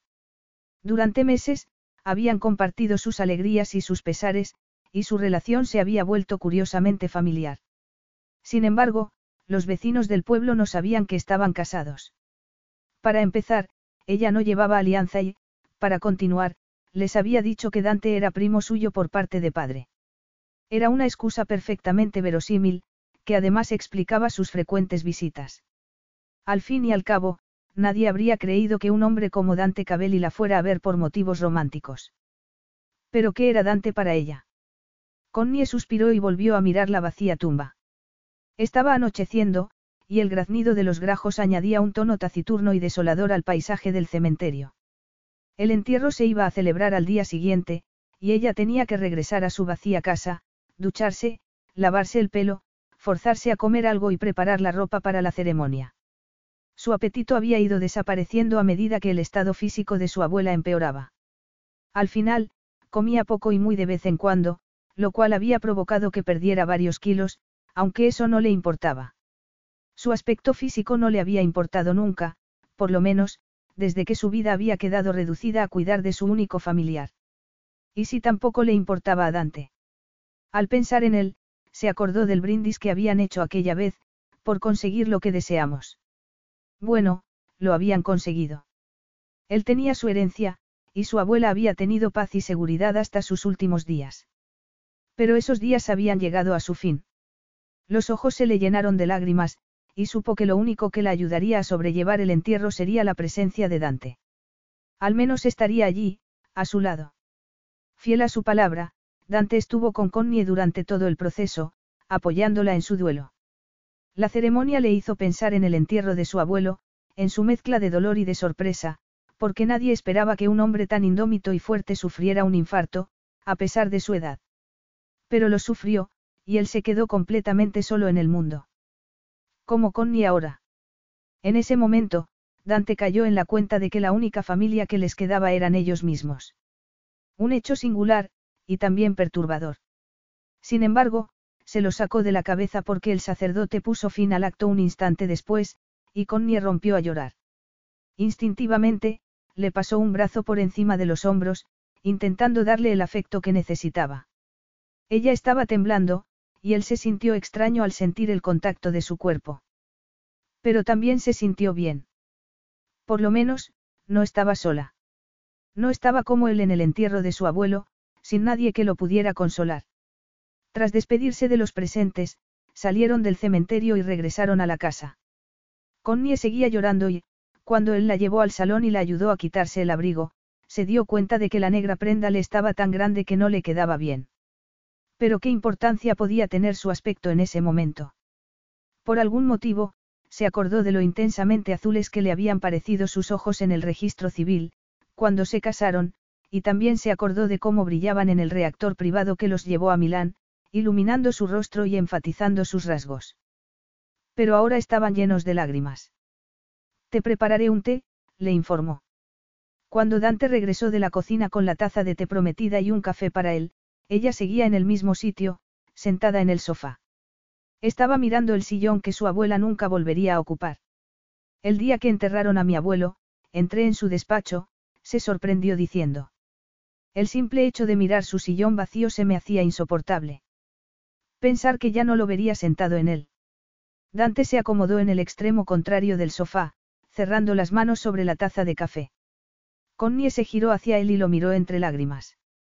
Yo la sigo viendo ahí, en su sitio, dijo con voz quebrada. Él frunció el ceño y apartó la vista. Te sentirás mejor con el tiempo. Te lo prometo. Al final, solo quedarán los buenos recuerdos. Dante sabía que lo que acababa de decir no era del todo cierto. Desde luego, tenía muchos recuerdos buenos de su abuelo, pero también los tenía malos.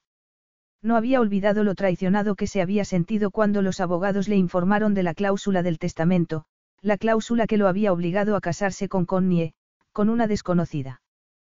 Pero ya no era una desconocida. La echo muchísimo de menos, declaró ella. No puedo soportar que se haya ido, que no la pueda volver a ver. Dante se emocionó. Los dos habían perdido a sus padres y se habían quedado sin más familia que sus abuelos. Y ahora, ya no tenían ni eso. Sin ser consciente de lo que hacía, apartó una mano del café y la cerró sobre una de las manos de Connie, que estaban inertes en su regazo. El sofá era muy pequeño, así que la distancia que había entre ellos era bastante escasa. Solo tenía que inclinarse un poco para tomarla entre sus brazos y darle el calor humano que su dolor exigía. Pero seguro que solo quería eso. Solo pretendía consolarla. La miró con intensidad y, a pesar de sus lágrimas y la tensión de su gesto, le pareció más bella que nunca. Había algo en su rostro, algo que acentuaba sus pómulos y sus labios y daba más profundidad a sus ojos. Durante un instante, sintió algo que no había sentido en toda su vida. Se sintió verdaderamente cerca de otra persona. ¿Pero por qué? Porque los dos se estaban acordando de sus abuelos. Porque tenían eso en común. No habría otra razón. Dante no supo qué pensar, pero dejó la mano sobre sus dedos y se quedó con ella así, en silencio, sin decir nada. Lo único que se oía era el sonido del reloj de la chimenea. Entonces, ella cerró sus dedos sobre los de él. Y a Dante le pareció que, en ese momento, era exactamente lo que debían hacer. Dante no se quedó mucho en la casa. Obviamente, se ofreció a quedarse, pero Connie dijo que quería estar sola, y él respetó sus deseos. Pero, cuando ya estaba a punto de marcharse, se dio la vuelta y dijo. Si necesitas algo, lo que sea, llámame y vendré al instante. Sé que esto es duro para ti, muy duro. Gracias, dijo ella con voz débil. Te lo agradezco, pero... Él asintió, consciente de que no tenía fuerzas ni para hablar. Puedes estar orgullosa de lo que has hecho. La has acompañado hasta el final. Has sido una nieta cariñosa y leal, y le has dado tu amor hasta el último segundo, declaró él. Y ahora es libre, Connie. ¿Comprendes lo que te quiero decir? Ella no contestó. Inclinó la cabeza de nuevo y rompió a llorar una vez más, sin mirarlo. Se había encerrado en sí misma, cerrando todas las puertas a su paso. Dante se quedó mirándola durante unos instantes, tan preocupado como inquieto. Pero sabía que Connie no quería que se quedara allí, de modo que respiró hondo, salió de la casa, se subió al coche y se fue. Tenía que regresar a su mundo, a una vida separada de la vida de ella. A lo que supuestamente quería. Connie estaba tumbada en la cama, sola. Y se sentía así, completamente sola. Pero tenía a Dante. Al pensar en su esposo, se reveló. No podía pensar en esos términos. No tenía derecho a esperar nada de él. Por muy amable que hubiera sido, por mucho que la hubiera apoyado antes y después del entierro de su abuela. Su cabeza era un caos de pensamientos dolorosos y complicados. El sentimiento de pérdida la abrumaba por completo, pero eso no le impedía ver que el fallecimiento de su abuela había cambiado para siempre. ¿O no? Dante había dejado claro al principio que su matrimonio solo tenía que durar un mínimo de 18 meses, y ya solo quedaban siete. ¿Pero qué iban a hacer ahora? Seguir como antes del entierro. Ni lo sabía ni tenía fuerzas para pensarlo. En cualquier caso, Dante había vuelto a Milán y ella se había quedado en la casita que había sido su hogar desde niña, en un lugar impregnado de recuerdos de su abuela, de la mujer a la que tanto había querido. Y de momento, ese era todo su mundo. Todo lo que podía hacer. Todo a lo que se podía aferrar su destrozado corazón. El mensaje que Connie le envió no decía nada que Dante no supiera ya. A fin de cuentas, había pedido a Rafaello que echara un vistazo al testamento de su difunta abuela, y sabía que no le había dejado nada de valor. Pero, mientras volvía a leer el texto, se acordó de lo que le había dicho su amigo, formulando una pregunta que él también se hacía. ¿Qué va a pasar ahora, Dante? Le ofreciste ese matrimonio dando por sentado que Connie estaría cuidando de su abuela todo el tiempo y que, en consecuencia, seguiría en Inglaterra. Pero ha fallecido, y eso cambia las cosas. Deja a la pobre chica en paz, Raf, habría protestado él. Acaba de enterrar a la pobre anciana. Ya tendremos ocasión de pensar en el futuro. No quiero ni presionarla ni entristecerla más. Había sonado demasiado defensivo. Demasiado protector. Tal vez, pero no lo lamentaba en absoluto. Ya, pero ¿qué va a hacer ahora? Ir a Milán. ¿Y por qué iba a venir a Milán? La actitud de su amigo le había molestado un poco. Lo miraba con sus ojos de abogado, como intentando sonsacarle algo, pero no había nada que sonsacar. Además, Raf sabía todo lo que había pasado durante los últimos meses, porque él le hablaba de Connie cada vez que se veían. Había sido completamente sincero con él. ¿Por qué no lo iba a ser? Raf, los abogados de mi abuelo y tú sois las únicas personas que sabéis de ella y que estáis al tanto de nuestro matrimonio. Y quiero que las cosas sigan así. Connie es una chica encantadora. Me he acostumbrado a estar con ella, y hasta le tengo cariño. Pero, aunque sea consciente de que puede contar conmigo para lo que sea. En ese momento, Dante dejó de hablar. No le gustaba nada la expresión de Rafaello. Cualquiera se habría dado cuenta de lo que estaba pensando, pero no era asunto suyo. No era asunto de nadie, salvo de Connie y de él. Tenemos que seguir casados unos cuantos meses más, Raf. Tú mismo me dijiste que, si nos divorciábamos antes, rompería los términos del testamento. ¿Qué quieres que te diga? No sé lo que va a pasar hasta entonces, pero ya se me ocurrirá algo. A pesar de lo que había dicho, Dante no estaba seguro de que se le ocurriera nada. Y, por supuesto, no podía dar una respuesta a su amigo cuando ni él mismo lo sabía. ¿Qué iba a hacer con Nie? ¿Qué debía hacer? Habían llevado vidas separadas porque las circunstancias se lo habían permitido, es decir, porque la enfermedad de su abuela la obligaba a estar en otro país. Pero esa razón había desaparecido de repente. Y un buen rato después de que hablara con Raf, se seguía repitiendo la misma pregunta, una y otra vez, ¿qué va a pasar ahora? Habría dado cualquier cosa por saberlo. Connie se estaba mirando en el espejo del anticuado armario de su difunta abuela, odiando el aspecto que tenía. Era una sensación familiar. Estaba acostumbrada a ella. Durante sus tiempos de estudiante, pensaba que no estaba mal.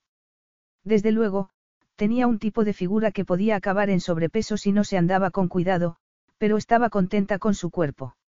Y luego, cuando empezó a cuidar de su abuela y dejó de tener vida social, se desinteresó por completo del aspecto que tenía. Sencillamente, no era importante. Sin embargo, eso tuvo consecuencias evidentes. Como se estaba dejando llevar, estaba cada vez peor. La misma inercia que la llevó a ganar demasiados kilos la empujó también a dejar de prestar atención a su pelo, a su cutis y, por supuesto, a la ropa que se ponía. Había sido como lanzarse cuesta abajo a toda velocidad y sin frenos. Irónicamente, el estrés de las últimas semanas de vida de su abuela le había quitado el apetito de tal manera que había perdido todos los kilos que le sobraban. Pero aún así, era la antítesis de una mujer en forma. Harta de ver su imagen, dio la espalda al espejo y se puso unos anchos pantalones de algodón y una camiseta larga. Ropa de camuflaje. Casi todo lo que tenía era de camuflaje. No podía estar más deprimida. Había dedicado su vida a cuidar de su abuela, pero su abuela había muerto. ¿Qué iba a hacer ahora? Sabía que no debía dejarse llevar, que tenía que hacer un esfuerzo, pero se había quedado sin objetivos. Intentó recordar las esperanzas y sueños que tenía antes de consagrarse a su abuela. Estaba dividida entre hacer el máster o empezar a trabajar, quizá en publicidad. Incluso había sopesado la idea de marcharse de Inglaterra y viajar por el mundo antes de sentar la cabeza. Lamentablemente, estaba tan confundida que no se podía concentrar en nada, y todo le parecía en extremo cansado. El simple hecho de solventar el típico papeleo que implicaba la muerte de una persona había sido una tortura para ella. Bajó al salón y se preguntó qué habría querido su abuela que hiciera. Luego, se sentó y encendió el televisor, aunque no prestó atención a los programas. En determinado momento, vio su reflejo en el espejo que estaba en la repisa de la chimenea, llevaba el pelo recogido, tan soso como de costumbre. Casi pudo oír las palabras que le repetía su abuela de vez en cuando, antes de que su enfermedad destruyera su mente. Deberías arreglarte el pelo, Connie. Te estás echando a perder, y es una pena. Es hora de que te empieces a cuidar. Tenía razón. Si seguía así, aferrada al pasado, volvería a las andadas y hasta engordaría otra vez, comiendo sin sentido para paliar su ansiedad. Y ahora sería peor, porque estaba sola en esa casa, rodeada de recuerdos. Solo había una solución, concentrarse en lo inmediato, dejar de dar vueltas a lo que ya no tenía remedio y buscar algo que le hiciera sentirse útil, algo productivo, algo que la mantuviera ocupada. Hasta podía ir a algún spa. ¿Por qué no? Rápidamente, alcanzó el ordenador portátil y lo encendió. Ese tipo de experiencias salían caras, pero no había gastado casi nada del dinero que Dante le había estado ingresando en la cuenta. Por primera vez en mucho tiempo, la niebla de su depresión y su duelo se disipó por completo. Había tomado una decisión. Dante estaba leyendo otro mensaje de Connie, esta vez, sorprendente. Por lo visto, iba a pasar un mes entero en una clínica de bienestar de Lake District, algo que le pareció completamente impropio de ella. Siempre había sido una chica hogareña, que no era feliz si se alejaba de su querida casa. Pero su abuela había fallecido. Ya no estaba obligada a quedarse allí. Tras pensarlo un momento, decidió que era lo mejor que podía hacer. Necesitaba cuidarse, mimarse un poco, empezar a pensar en sus propias necesidades. Pero, por otra parte, el anuncio de Connie hizo que se sintiera extrañamente mal. Desde luego, ya no estaría tan preocupado por ella, ni se preguntaría todo el tiempo por lo que iba a hacer ahora con su vida. Sin embargo, y por mucho que le incomodara ese pensamiento, habría preferido que su abuela siguiera viva. Y no solo por Connie, sino por él. Todo era más fácil antes de que muriera. Sabía dónde estaba cada uno, lo que podía esperar. Pero las cosas habían cambiado, y no tenía ni la menor idea de cómo le iban a afectar. Estaba en un terreno desconocido. Una sensación que no le gustaba nada. Connie bajó el ritmo de la cinta de correr, satisfecha. Había hecho 10 kilómetros con una modesta pero no del todo irrelevante inclinación. Y no estaba jadeando. Ya no era la misma persona que había llegado a la clínica de Lake District.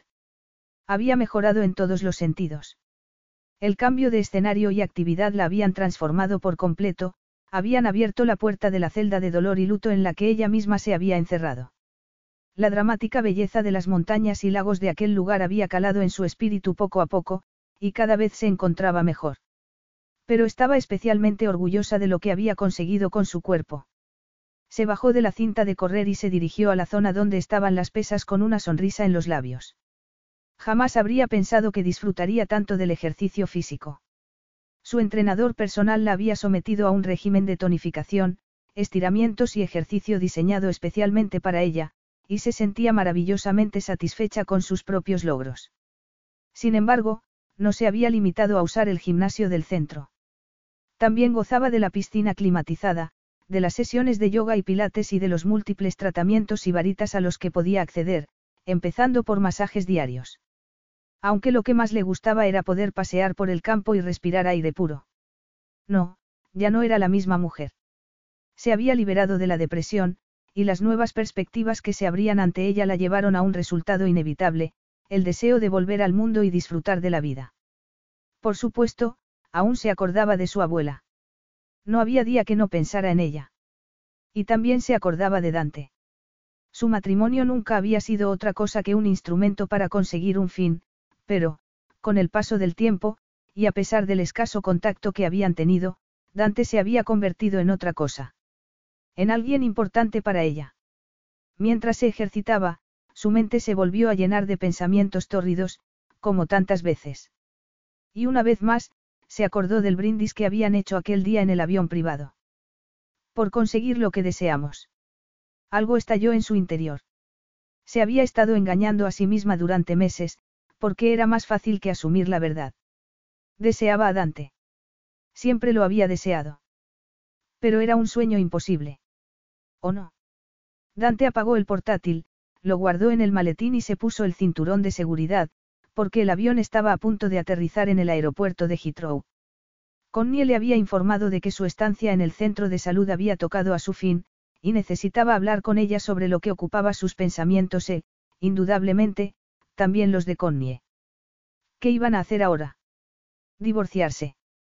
Los términos del testamento lo obligaban a estar casado durante 18 meses, pero eso no significaba que su relación estuviera condenada a desaparecer. Había tenido suerte con Connie, eso estaba claro. No se trataba solo de que fuera la esposa perfecta para sus imperfectas circunstancias, al tener que vivir a miles de kilómetros de él para cuidar a su abuela, sino porque. ¿Por qué, precisamente? Porque era una persona dulce y amable y se había encariñado con ella.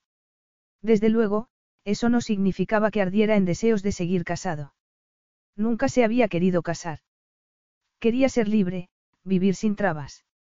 Odiaba la idea de estar sometido a las exigencias de otras personas, ya fueran las de su difunto abuelo o las de cualquier mujer a la que su abuelo lo hubiera querido atar. Empezando por Connie. Mientras el avión descendía, sus pensamientos dieron un giro completo. ¿Qué iban a hacer con los últimos meses de su matrimonio? Connie le había hablado bastante de ella durante sus encuentros, llamadas telefónicas y cruces de mensajes. Sabía que, antes de verse obligada a cuidar de su abuela, se estaba debatiendo entre hacer un curso o trabajar en el sector de la publicidad. Pero la salud de la anciana lo había mandado todo al traste, y Connie habría renunciado a sus sueños y ambiciones. Sin embargo, ahora era libre. Podía hacer lo que quisiera. Y él estaba decidido a apoyarla en todo momento.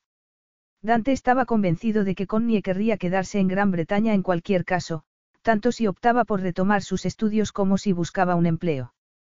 Y él no tenía ninguna objeción al respecto. Le podía alquilar un piso e ir a verla de vez en cuando o quedar con ella en Londres, lo que fuera necesario para que su matrimonio siguiera pareciendo real. Además, que Connie estuviera estudiando o trabajando en su país le proporcionaba una excusa perfecta ante los abogados de su abuelo, que querrían saber por qué no se iba a Italia a vivir con él. Al fin y al cabo, ya no tenía que cuidar de su abuela. Pero hasta ellos entenderían que quisiera retomar su vida tras pasar tanto tiempo atada a una anciana. Cuando el avión aterrizó por fin, Dante estaba de mucho mejor humor. Aquella noche dormiría en Londres y a la mañana siguiente, saldría hacia West Country. Por los mensajes de Connie, era evidente que había disfrutado de su estancia en la clínica de bienestar, y se alegraba de que hubiera empezado a mimarse un poco. Había sufrido mucho, y merecía empezar de nuevo. Igual que él merecía su libertad. Pero seguro que no quería seguir casado. Dante sacudió la cabeza con impaciencia. No, claro que no quería. El matrimonio era una cárcel. El avión ya se deslizaba por la pista de Heathrow cuando volvió a sus pensamientos originales. Sí, quizá quisiera divorciarse de Connie, pero eso no significaba que quisiera dejar de verla. No estaban obligados a poner fin a su relación, porque eso era exactamente lo que habían establecido durante los meses anteriores, una relación relajante, satisfactoria, de amistad. Se había acostumbrado a ella, por no mencionar que le gustaba y que la respetaba. Disfrutaba de su compañía, y le tenía un afecto innegable. Eso era suficiente. Incluso más que suficiente. Dante sonrió, y se preparó para desembarcar. Connie entró en el taxi y se sentó en el ancho asiento trasero. ¿A dónde vamos? preguntó el taxista por encima del hombro. Ella le dio el nombre del hotel donde se alojaba Dante, muy consciente del cosquilleo que sentía en el estómago. Pero no tenía nada de particular que lo sintiera, porque Dante no sabía que estaba en Londres. Sacó el móvil y escribió un corto mensaje. Sabía que su avión ya había aterrizado, y que él siempre se alojaba en el mismo hotel de Piccadilly. Hola, Dante.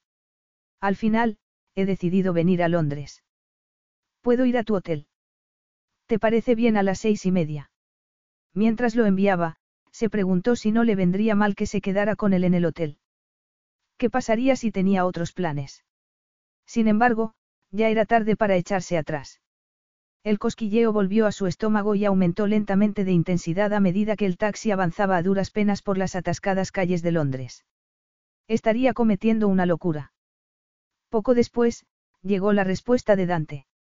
Quizá estuviera sorprendido por su presencia en la capital, pero, si lo estaba, no lo demostró. Se limitó a decir que la estaría esperando en la coctelería. Ella le envió un emoticono de pulgar arriba y se recostó nuevamente en el asiento, cada vez más nerviosa. El cosquilleo la estaba volviendo loca. Capítulo 4. Dante miró el reloj. Eran las siete menos diez, y habían quedado a las seis y media, pero no se preocupó, porque supuso que su taxi estaría en algún atasco, típicos de Londres a esas horas. Había reservado mesa para cenar en el excelente restaurante del hotel, e incluso había sopesado la idea de llevarla al día siguiente a algún espectáculo del West End. Además, el hecho de que hubiera ido a un centro como el de Lake District demostraba que había cambiado de actitud, y la podía animar a comprarse ropa nueva, arreglarse el pelo y cosas así. Siempre había sentido un poco de lástima por ella, pero no había dicho nada porque sabía que lo único que le importaba era cuidar de su abuela. Sin embargo, ahora podía concentrarse en sí misma. Vestía espantosamente mal, pero tenía unos ojos increíblemente bonitos, de pestañas largas y mirada intensa. De hecho, eran los ojos más bellos que había visto nunca. El camarero le sirvió el segundo martini dry, y él echó un trago antes de volver a mirar la hora. Casi eran las siete, y seguía sin llegar. Más preocupado que antes, se giró hacia la pianista que estaba tocando en la esquina, la miró un momento y pensó que era muy atractiva, pero apartó la vista de inmediato. Luego, se giró hacia la entrada de la coctelería, volvió a llevarse la copa a los labios y se quedó atónito con lo que vio. Una mujer se había detenido en el umbral del local, al contraluz. Y esta vez, no apartó la mirada. Connie se detuvo, nerviosa. Durante un momento, deseó estar de vuelta en su casa, a cientos de kilómetros de allí. No quería pensar en lo que estaba haciendo. Se sentía tan bien tras su paso por el centro de bienestar que se había dejado llevar por un impulso y había decidido ir a Londres a ver a Dante, en lugar de esperarlo en su domicilio. Pero su seguridad se hundió al verse en el elegante hotel de cinco estrellas. Esta vez, no se había presentado con su típico aspecto desaliñado. Había ido de tiendas, y se había puesto el vestido que se había comprado, de color esmeralda. Intentaba convencerse de que solo lo había hecho para estar más a tono con el lugar, pero esa no era la verdadera razón. No se atrevía a admitir la verdadera razón. Un súbito acceso de miedo hizo que se detuviera más tiempo del necesario en la entrada. Estaba a punto de ver a Dante. No se habían visto desde el entierro, y ya habían pasado varias semanas desde entonces. ¿Qué pensaría al verla con su nuevo aspecto? Que estaba ridícula. Su temor se disipó un poco al pensar que Dante no le faltaría el respeto en ningún caso, aunque no le gustara lo que viera. Siempre había sido enormemente cortés con ella, y se había abstenido de hacer ningún tipo de comentario sobre lo distinta que era a las mujeres con las que él solía salir. Si se sentía insegura, era culpa suya. Él nunca la había tratado con desconsideración. Tragó saliva y dejó que sus ojos se ajustaran a la tenue luz de la coctelería, mucho más baja que la del vestíbulo del hotel. Dante estaba en la barra, sentado en uno de los taburetes, tan impresionante como siempre. Llevaba un traje con una oscura corbata de seda que contrastaba con la prístina blancura de su camisa, y su negro y perfectamente cortado pelo acentuaba sus rasgos de galán cinematográfico. Connie suspiró, encantada.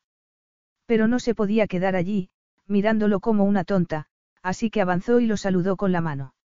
Extrañamente, Dante no le devolvió el saludo. Se había quedado inmóvil, con una mano en el aire, sosteniendo una copa. Y su actitud desbocó el nerviosismo que ya tenía. Siento llegar tarde. El tráfico está horroroso. Dante la miró un momento sin decir nada y dijo. Connie.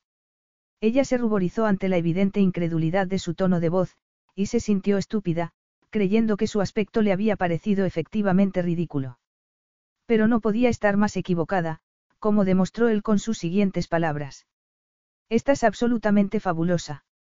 El pulso de Connie se aceleró, y las piernas le temblaron un poco. La mirada con la que la estaba observando era de lo más elocuente.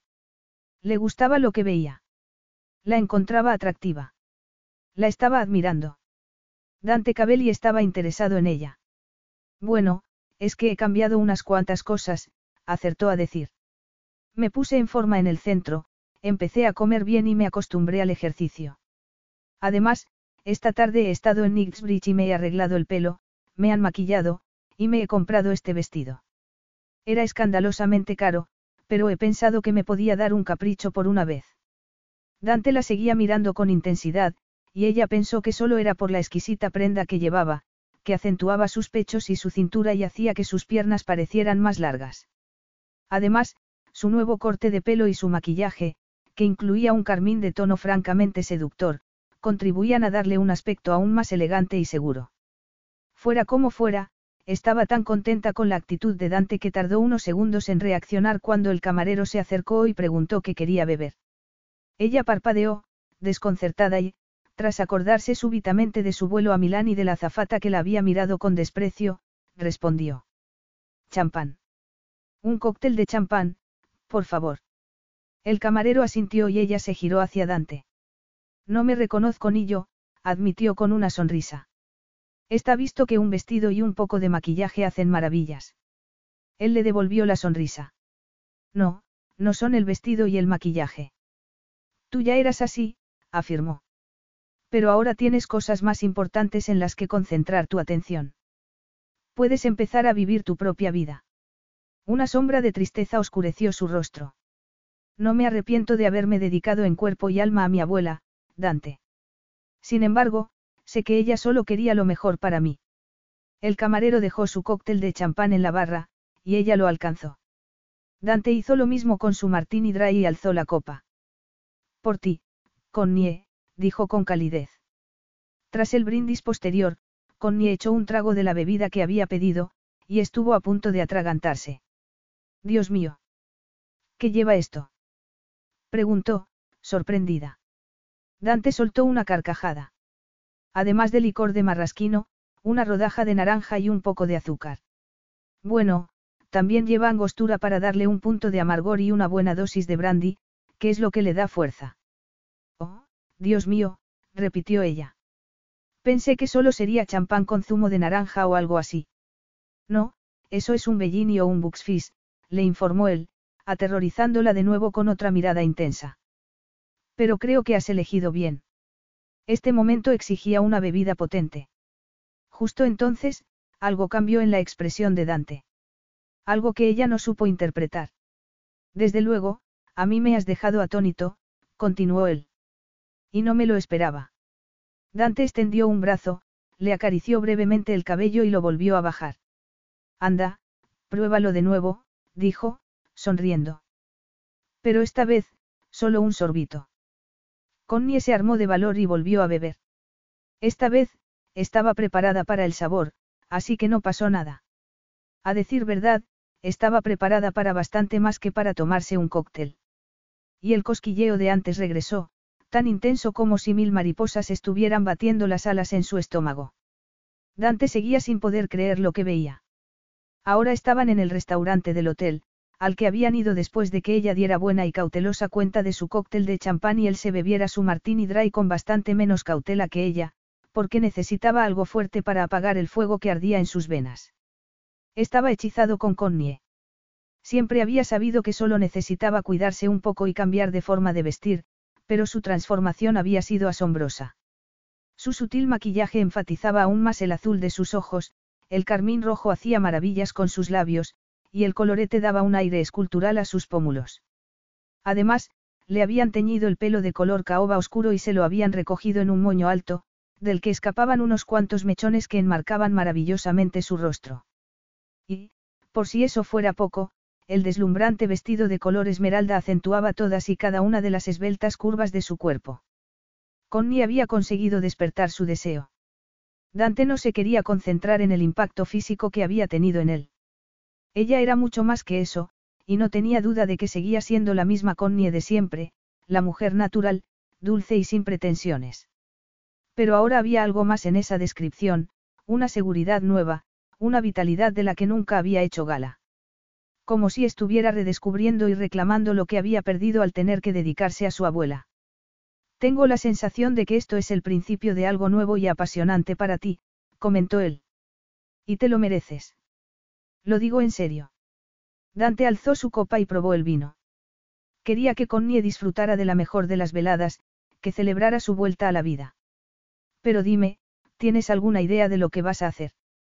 Prosiguió. Bueno, esas semanas en la clínica de bienestar me han sentado muy bien. Me siento mejor que nunca, respondió. Pero es cierto que debo empezar a pensar en mi futuro, aunque te confieso que no sé exactamente lo que quiero ni cómo conseguirlo. Dante probó el cordero que había pedido y dijo. Una vez me dijiste que querías retomar tus estudios. Sigue siendo una posibilidad. Una ambición. No lo sé. Puede que me busque un empleo, pero, Connie se mordió el labio inferior. Sinceramente, el pueblo donde vivo no tiene muchos puestos de trabajo para una especialista en literatura inglesa. Pues múdate a Londres, por ejemplo. Aquí tendrías más opciones. Ella hizo un mohín. Los alquileres de Londres son carísimos, le recordó. Por otro lado, has sido increíblemente generoso conmigo, como bien sabe mi cuenta bancaria, y, aunque me he gastado una buena suma en la clínica, supongo que me daría para vivir en la capital hasta que consiga un empleo y empiece a ganar dinero. Olvídate del alquiler, Connie. Estaré encantado de pagártelo. A fin de cuentas, eres mi esposa. Ella sacudió la cabeza. No lo podría permitir. No forma parte de nuestro acuerdo. Sería abusar de ti, teniendo en cuenta que, además, recibiré una suma importante cuando, en fin, cuando nos divorciemos. Bueno, aún faltan unos cuantos meses para eso. Pero, sea como sea, Londres sigue siendo el mejor lugar para conseguir trabajo. ¿Aún te sigue interesando el mundo de la publicidad? Sí, claro, pero es muy competitivo, y soy mayor que la mayoría de las personas que empiezan en él, declaró, pensativa. En cuanto a la posibilidad de vivir en Londres, no sé qué decir. Me gusta venir de vez en cuando, pero no sé si me gustaría estar aquí todo el tiempo. Ella suspiró, y él tomó el control de la conversación. Bueno, no tienes ninguna prisa. Ya lo decidirás en su momento. De hecho, creo que deberías tomarte unas largas vacaciones, es obvio que tu estancia en ese centro te ha sentado de maravilla. ¿Por qué no sigues ampliando tus horizontes? Dante la miró de nuevo. Algo se había despertado en su interior cuando la vio en la entrada de la coctelería, y le estaba volviendo loco. Era cierto que no se quería concentrar en el aspecto de Connie, cuya transformación no podía ser más asombrosa, pero no lo podía evitar. Y se conocía lo suficiente como para saber lo que le estaba pasando. No, aquella emoción no tenía nada que ver con la amistad, ni siquiera tenía nada que ver con su matrimonio. Era tan profunda como potente, y se exacerbaba más cada vez que se rendía a la tentación de admirar sus largas pestañas, las delicadas curvas de sus mejillas y los tentadores contornos de sus labios. Aquello tenía un nombre, y no lo podía negar. Solo podía reconocer lo que sentía y aceptarlo. Era deseo. Ha sido una cena verdaderamente magnífica, dijo Connie, sonriendo. Ha merecido hasta la última caloría. Dante, que estaba abriendo la puerta de la suite, se giró hacia ella. Me alegra que te haya gustado, pero no quiero que te preocupes por las calorías. Tienes un aspecto fantástico, y reconozco que me encanta, pero prométeme que no pasarás hambre, por favor. Dante la acompañó al interior, todavía desconcertado por lo que estaba sintiendo. En algunos sentidos, Connie seguía siendo la misma persona con la que se había casado, en otros, era completamente nueva, toda una revelación. Pero sentiría ella lo mismo que sentía él. No tenía ni idea. Solo sabía que debía tratarla con cuidado, por si acaso.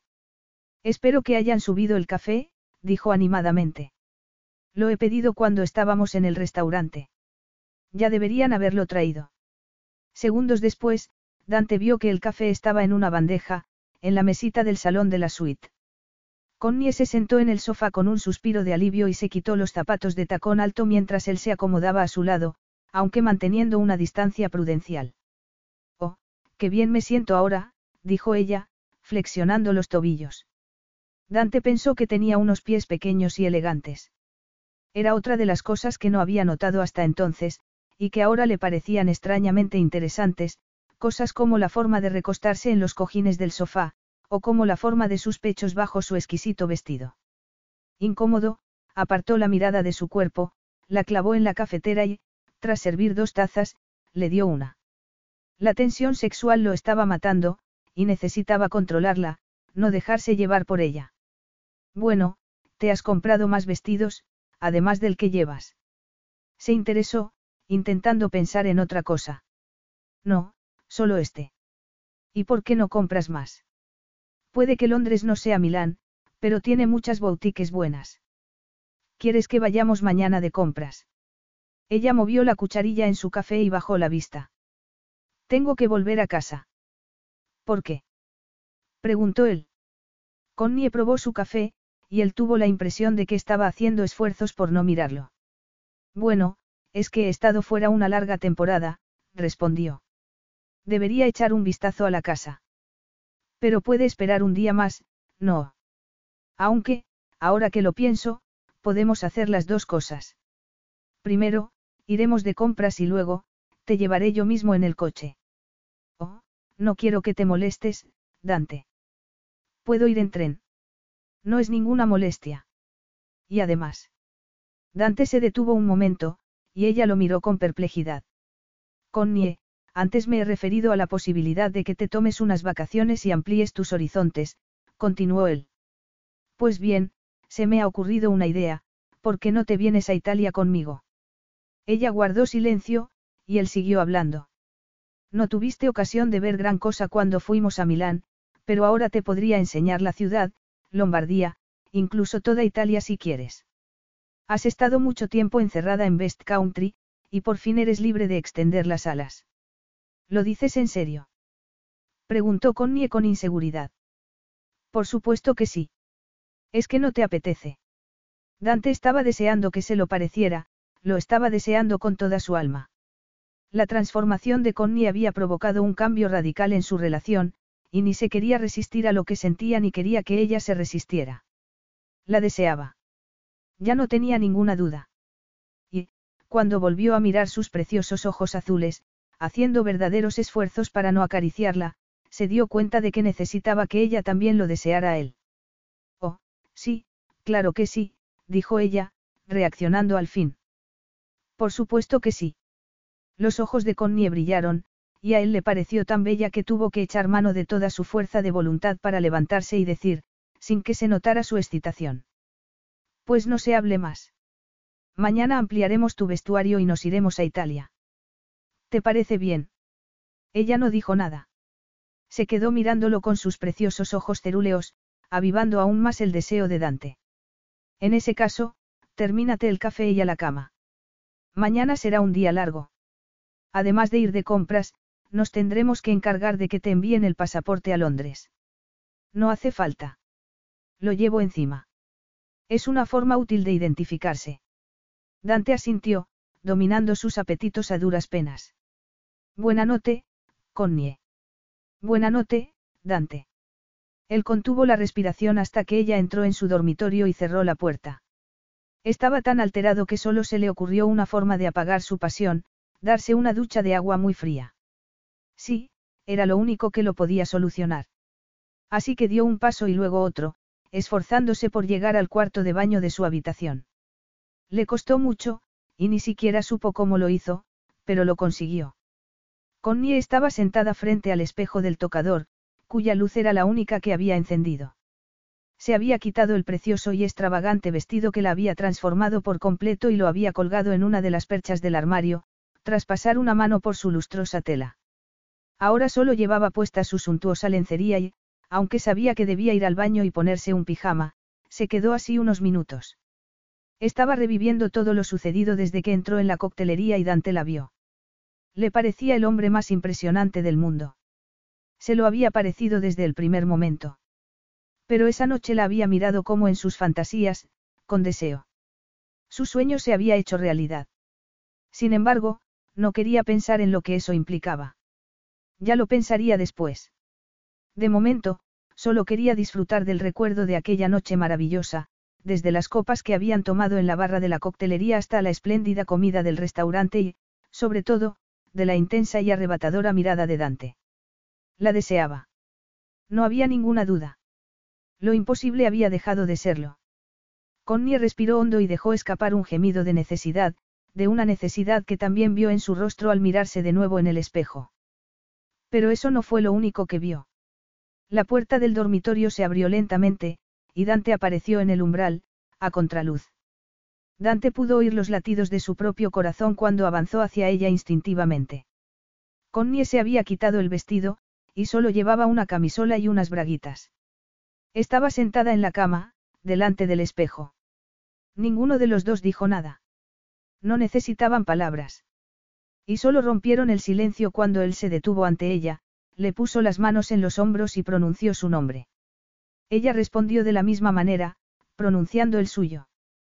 Luego, Dante la levantó de la cama, la miró a los ojos con más arrebatamiento que nunca y la besó. Connie pasó los brazos alrededor de su cuello y se pegó a él. La dura pared de su pecho se apretó contra sus excitados pezones, avivando sus sentidos de tal manera que se sintió como si hubiera estado bebiendo vino toda la noche. El beso se volvió cada vez más apasionado y, al cabo de unos instantes, él le bajó las tiras de la camisola, le quitó el sostén y acarició sus turgentes e hipersensibles senos. Connie echó la cabeza hacia atrás y gimió, encantada. Le deseaba tanto como él a ella, y quería más, mucho más. Como en respuesta a sus pensamientos, Dante le quitó el resto de la ropa interior y la dejó caer. Después, se empezó a desnudar, pero sin apartar la vista de sus ojos en ningún momento. La miraba con hambre. Y ella estaba desnuda, esperando.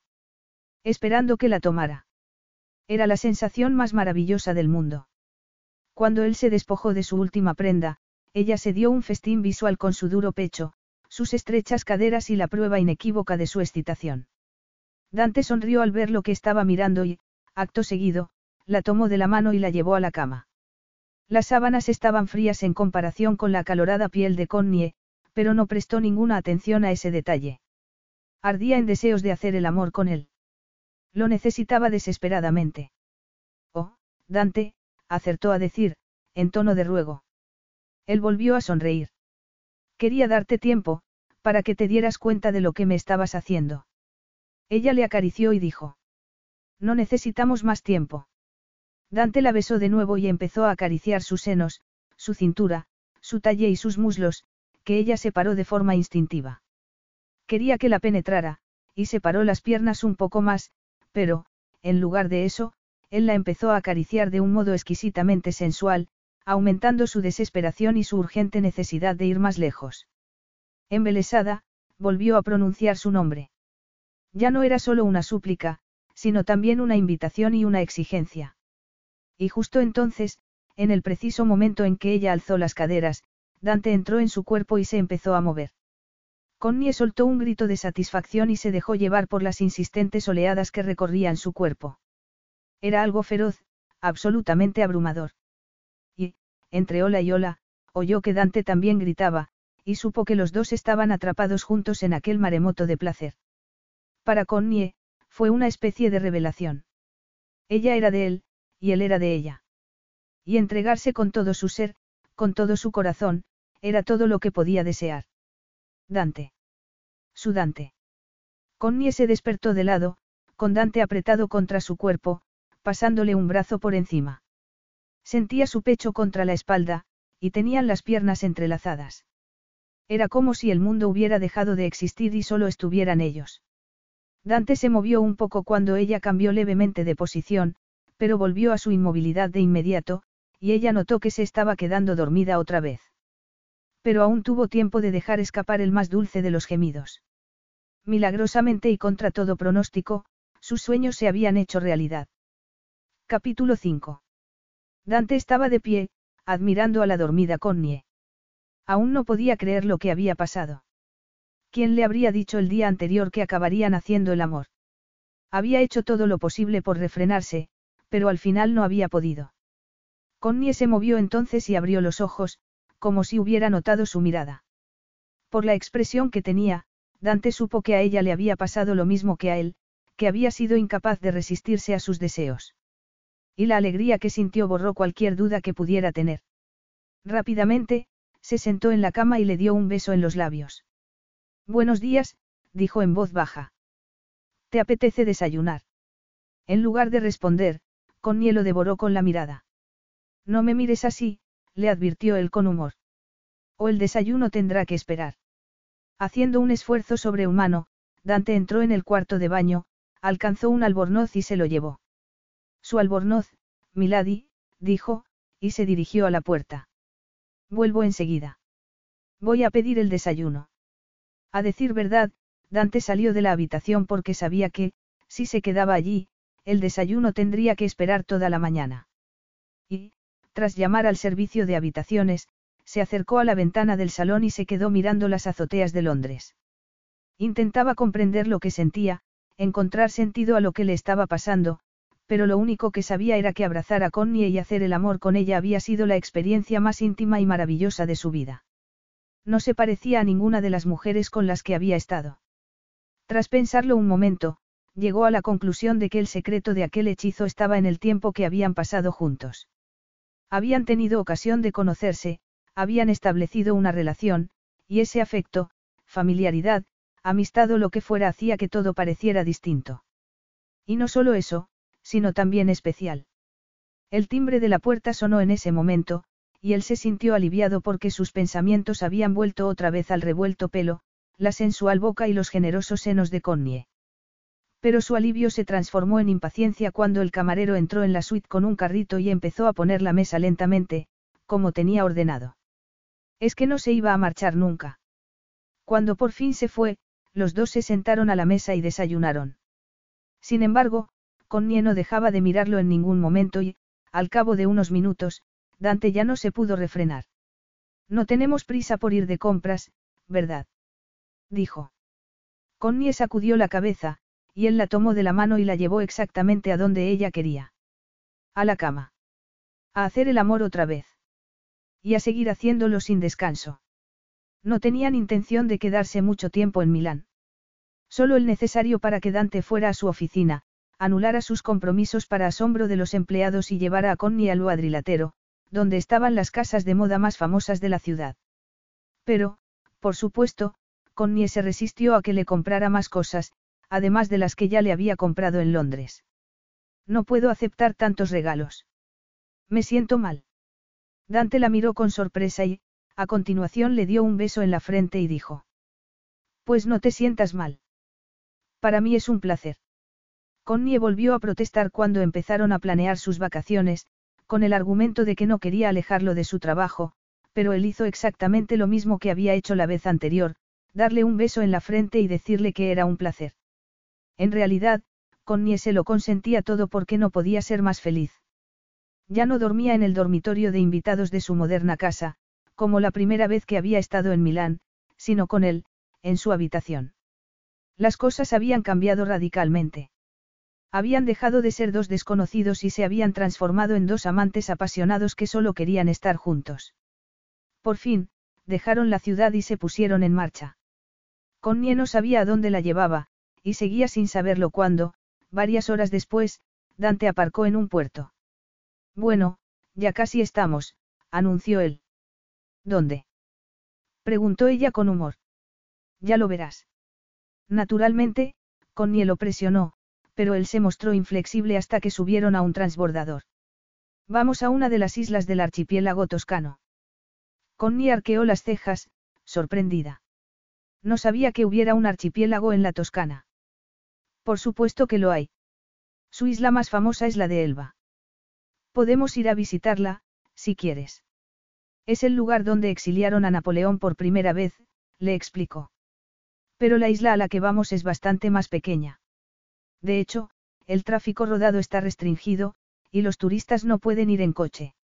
Espero que te guste. Es antigua y tranquila, ese es su principal encanto. Suena idílico, dijo Connie. Seguro que me encanta. Era la respuesta que Dante quería. Había elegido su destino específicamente porque pensó que encajaría a la perfección con el amor de Connie por lo antiguo. No había dicho nada malo sobre su moderna casa de Milán, pero estaba claro que sus gustos eran de otro tipo, y él estaba encantado de proporcionárselos, estando de vacaciones. Además, la isla tenía otra virtud importante, que no estaba de moda en absoluto, lo cual significaba que había muy pocas posibilidades de que se cruzara con algún conocido. Y eso significaba a su vez que Connie y él estarían solos. Justo lo que él quería. ¿Conoces la isla? Se interesó ella. ¿Has estado alguna vez? Él sacudió la cabeza. No, que va, reconozco que la mayor parte de los sitios que conozco de Italia y otros países están relacionados con mis negocios. Y, como nunca he hecho negocios allí, no he ido, le confesó él. Dante pensó que sus palabras habían sonado de lo más deprimentes, así que se encogió de hombros y añadió, intentando eliminar esa sensación. Será todo un cambio para mí. Connie sonrió y se quedó mirando el horizonte. Estar en el mar es una maravilla, dijo. El sol en el agua, la brisa en mi pelo. Si quieres, podemos alquilar una motora y rodear la isla. Según tengo entendido, hay calas y bahías pequeñas por todas partes. Hasta podemos bucear. O hacer nudismo. Connie soltó una carcajada. Tendrían que ser calas muy remotas para que yo me atreva a tanto, le advirtió. Por cierto, ¿dónde nos vamos a alojar? ¿O eso también es un secreto? No, no es ningún secreto. He alquilado una casa en la playa a cierta distancia de la localidad principal, que es la única. No es lujosa, pero me gustó lo que vi en Internet, así que espero que no nos decepcione. Pero, si lo prefieres, he localizado un buen hotel, respondió Dante. No, una casa en la playa es una idea perfecta, dijo ella, entusiasmada. Podemos hacer castillos en la arena. Por supuesto que sí. Y, si nos aburrimos, podemos ir al pueblo a comer a alguno de sus restaurantes, por lo visto, hay unos cuantos que están bastante bien. La gente solo suele ir a pasar el día, desde la península o desde otras islas más grandes, de modo que los isleños viven esencialmente de la hostelería. Suena maravillosamente bien, declaró Connie. Dante le pasó un brazo por encima de los hombros y la apretó con afecto, con el transbordador acercándose ya al puerto de la pequeña localidad. Atracaron poco después, pero él no prestó atención a los taxis que estaban esperando junto al muelle, porque se le había ocurrido que podían usar un medio de transporte alternativo. ¿Bicicletas? Preguntó ella, cuando él se lo comentó. Dante rió. No, no me refería a eso, aunque las podemos alquilar en otro momento para explorar la isla, si te apetece. Me refería a aquello. Dante señaló un punto en el paseo marítimo, y Connie rompió a reír. Un pony y un carro. Los dos se acercaron al carro y pusieron las maletas en la parte de atrás. El conductor, un señor de avanzada edad con sombrero de paja, alzó su látigo a modo de saludo y pronunció unas palabras en italiano con acento particularmente cerrado. Mientras Dante hablaba con él, Connie acarició al animal. No era un pony, sino un pequeño caballo de tiro al que también habían puesto un sombrero de paja para protegerlo del sol. Todos a bordo. Dijo él con alegría. Connie y Dante se subieron atrás, y el carro se empezó a mover a un ritmo realmente lento. Pero a él no le importó en absoluto. Estaban de muy buen humor y, además, la lentitud de su medio de transporte elegido le dio ocasión de admirar a Connie mientras cruzaban la pequeña localidad con sus casas de fachadas de colores, sus cafés y sus restaurantes. El anciano carretero saludó a varios vecinos según avanzaban, y Connie soltó una carcajada en determinado momento. Me siento como si fuera la reina de Inglaterra. Debería saludar yo también. Él sonrió. ¿Por qué no? Puede que nos crean de la realeza. Dante estiró las piernas y se relajó por completo, sintiéndose cada vez mejor. Tenía la sensación de que iban a ser unas vacaciones excelentes. La sensación de Dante se demostró correcta. La casa que había alquilado resultó ser relativamente humilde, pero tenía todo lo que necesitaban, incluida una barbacoa. Era ideal, y solo estaba a unos cuantos pasos de una pequeña e íntima playa. Desde luego, no tenía piscina, pero quien necesitaba una piscina con un mar tan límpido y azul a su disposición. Dante se preguntó si alguna de las mujeres con las que había salido hasta entonces se habrían mostrado tan entusiastas con un lugar tan rústico y tranquilo. Sin embargo, Connie no era como ellas, y el sitio le gustó tanto como a él. Los días fueron pasando con facilidad, sin exigencias, totalmente relajantes y Dante disfrutaba de ellos. Ni siquiera pensaba en su trabajo. De hecho, la conexión de Internet era bastante mala, pero no le importó. Le proporcionó una excusa perfecta para que no le molestaran sus empleados. Además, ¿qué importancia tenía? La gente que trabajaba para él era más que competente y, por si eso fuera poco, había ido metiendo a personas de confianza en la dirección de la empresa desde antes de que su abuelo falleciera, así que todo funcionaba a la perfección. Cabelli Finance era más rentable que nunca. Sin embargo, no había ido allí a pensar en el trabajo, sino a disfrutar de algo casi nuevo para él, unas vacaciones. Dos semanas enteras, no unos cuantos días entre reuniones y compromisos profesionales, que de vez en cuando incluían a alguna amante. Aquello era distinto. Por supuesto, Connie no era solo una amante, una simple enamorata. Era mucho más que eso. ¿Pero qué era exactamente? Ni él mismo lo sabía. Se había casado con ella por la cláusula del testamento de su abuelo, sin más intención que recibir la herencia. Al fin y al cabo, Connie era la esposa perfecta. No estaba interesada en un matrimonio permanente.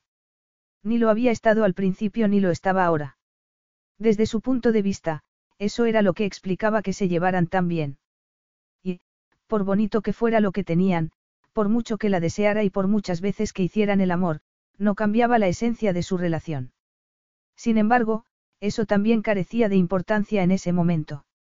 Aún tenían varios meses por delante, y nada impedía que se siguieran divirtiendo juntos. Era algo bonito, muy bonito. Satisfecho, expulsó las preocupaciones de su cabeza, extendió un brazo y acarició la espalda a Connie, que se estiró sensualmente al sentir el contacto. ¿Qué te parece si nos damos un chapuzón y comemos después? preguntó él. Me parece perfecto, respondió ella, volviéndose a poner la parte superior del bikini, que se había quitado. No es necesario que te pongas eso, dijo Dante, mirándola con deseo. Connie le dedicó una mirada de señorita tan antigua como puritana, y él soltó una carcajada y se contentó con llevarla al mar. Como tantas veces, nadar les abrió el apetito, y terminaron comiendo al fresco bajo el toldo de la terraza de la casa, donde dieron buena cuenta del jamón, el queso, los tomates, el pan fresco y los melocotones que habían comprado. Cosas sencillas, pero deliciosas. Además, aquella noche tenían intención de volver al pueblo y probar la comida de otro de los restaurantes del paseo marítimo. Durante la cena, regada con un delicioso vino local, se pusieron a hablar sobre lo que iban a hacer al día siguiente. Podríamos ir a Elba, dijo Dante, mirándola. Ya sabes, para sumergirnos un poco en la historia napoleónica. Los ojos de Connie se iluminaron. Sí, por favor. Pero ¿cómo vamos a llegar? ¿Hay algún transbordador? ¿O hay que ir en la motora? No hay transbordadores, pero podríamos dejar que nos lleve alguien, no. Estoy seguro de que podremos encontrar un piloto. Así no tendremos que preocuparnos por nada. Suena bien, dijo Connie. Pero háblame un poco de Elba. Lo único que sé es que exiliaron a Napoleón por primera vez a esa isla, que se escapó y regresó a Francia a tiempo para Waterloo, pero eso es todo. Dante sabía bastante de la historia de Napoleón y la isla de Elba, pero ir con Connie aumentó bastante sus conocimientos y, desde luego, su interés por el lugar. Hay demasiadas cosas que ver para un solo día, dijo ella con tristeza. Ni siquiera sabía que Bonaparte tuviera dos residencias aquí, y no hemos tenido tiempo de ver las dos. Bueno, podemos volver otra vez. Hasta podríamos venir de vacaciones, y así tendríamos todo el tiempo del mundo para ver lo que quieras, dijo él, súbitamente encantado con la perspectiva. Me gustaría mucho. Connie lo dijo con un tono extraño, que Dante no supo interpretar. De hecho, intentó analizarlo durante unos instantes, pero luego lo desestimó y dijo. Tomémonos un café. La historia me da sed. Ella rió. Pues, teniendo en cuenta que Italia está llena de historia, debes de ser el hombre más sediento del mundo, ironizó. Él respondió con una carcajada, le pasó un brazo alrededor de la cintura y la llevó hacia un café que no estaba lejos de una de las residencias de Napoleón, que ahora era un museo que acababan de visitar. Se sentaron en una de las mesas del exterior y pidieron dos cafés, pero a Dante le había entrado hambre con tal atracón de historia, así que se pidió un pedazo de tarta para él, y Connie lo miró con envidia. Adelante, dijo él, empujando el plato hacia ella. Date el gusto. Ella sacudió la cabeza. La tarta es muy tentadora, pero no tanto como tú. No quiero recuperar todo el peso que perdí y descubrir que ya no te resulto atractiva. Dante no se dejó engañar por su tono de voz aparentemente despreocupado y, tras cortar un pedacito de tarta con el tenedor, se lo ofreció. ¿Qué te parece si probamos tu teoría? Tú cómete esto, y luego te diré si aún me quiero acostar contigo. Yo me comeré el resto, y luego me dirás si aún te quieres acostar conmigo. ¿Te parece justo? Ella soltó una risita. Vale, tú ganas, dijo ella, y permitió que le metiera el trozo de tarta en la boca. Um. Sí que está buena, sí. Dante la miró y dijo, con burlona solemnidad. Bueno, creo que estoy en condiciones de afirmar que sí, que definitivamente me quiero acostar contigo otra vez. De hecho, se me ha ocurrido que podríamos pasar la noche en Elba. Solo tenemos que reservar una habitación en un hotel. Connie lo miró con picardía. Pero me he dejado el cepillo de dientes en la casa, bromeó. Tengo entendido que aquí los venden. Incluso creo que tienen pasta dentífrica. Al final, no se quedaron a pasar la noche en Elba. Volvieron a la motora, y el piloto al que habían contratado los llevó de vuelta a su pequeña isla. El sol ya se estaba empezando a ocultar, y su luz teñía de rojo y dorado las azules aguas del mar cuando Dante le pasó un brazo por encima de los hombros y ella apoyó la cabeza en él. ¿Puede haber algo más perfecto que esto? Preguntó ella mientras cruzaban el tirreno. Dante notó el fondo de felicidad de su tono de voz, un eco de lo que él mismo sentía. Y la abrazó con más fuerza. No, definitivamente, no podía haber nada más perfecto. Capítulo 6. Connie estaba cortando verduras para cenar, siguiendo las instrucciones de una receta italiana que había encontrado en Internet. Habían vuelto a Milán varios días antes y, cuando él se tenía que ir a la oficina, ella se dedicaba a explorar la ciudad. Hasta entonces, siempre habían pedido comida para llevar, pero esta vez, ella quiso darle una sorpresa y demostrar que podía cocinar algo decente. La preparación del plato le recordó su infancia, cuando su madre estaba en la cocina y su padre volvía de trabajar y la besaba afectuosamente, confesándole el hambre que tenía. El rostro de su madre se iluminaba siempre y, a veces, su padre se acercaba a la pequeña que los estaba mirando, le daba un abrazo y le decía con una sonrisa que algún día sería tan buena cocinera como ella. Aún estaba pensando en el pasado cuando oyó que Dante acababa de llegar. Estoy en la cocina. Gritó. Él apareció segundos después y, tras darle un beso en la mejilla, miró la comida con tristeza. Odio tener que decir esto, pero aguantará hasta mañana. Es que nos han invitado a cenar, anunció. Oh, vaya. Es por Raf. Ha venido a Milán por asuntos de negocios, y solo se va a quedar esta noche. Tiene muchas ganas de verte. Por supuesto, Connie no puso ninguna objeción. Sabía que Rafaello era uno de los mejores amigos de Dante, aunque viviera en Roma y se vieran poco. Pero, cuando llegaron al restaurante, se sintió algo incómoda, aunque no había visto a Rafaello desde la boda, no necesitaba ser adivina para saber que su matrimonio le había parecido una locura. Habría cambiado ya de opinión. Raf la saludó amable y educadamente, sin hacer ningún comentario sobre su transformación estética.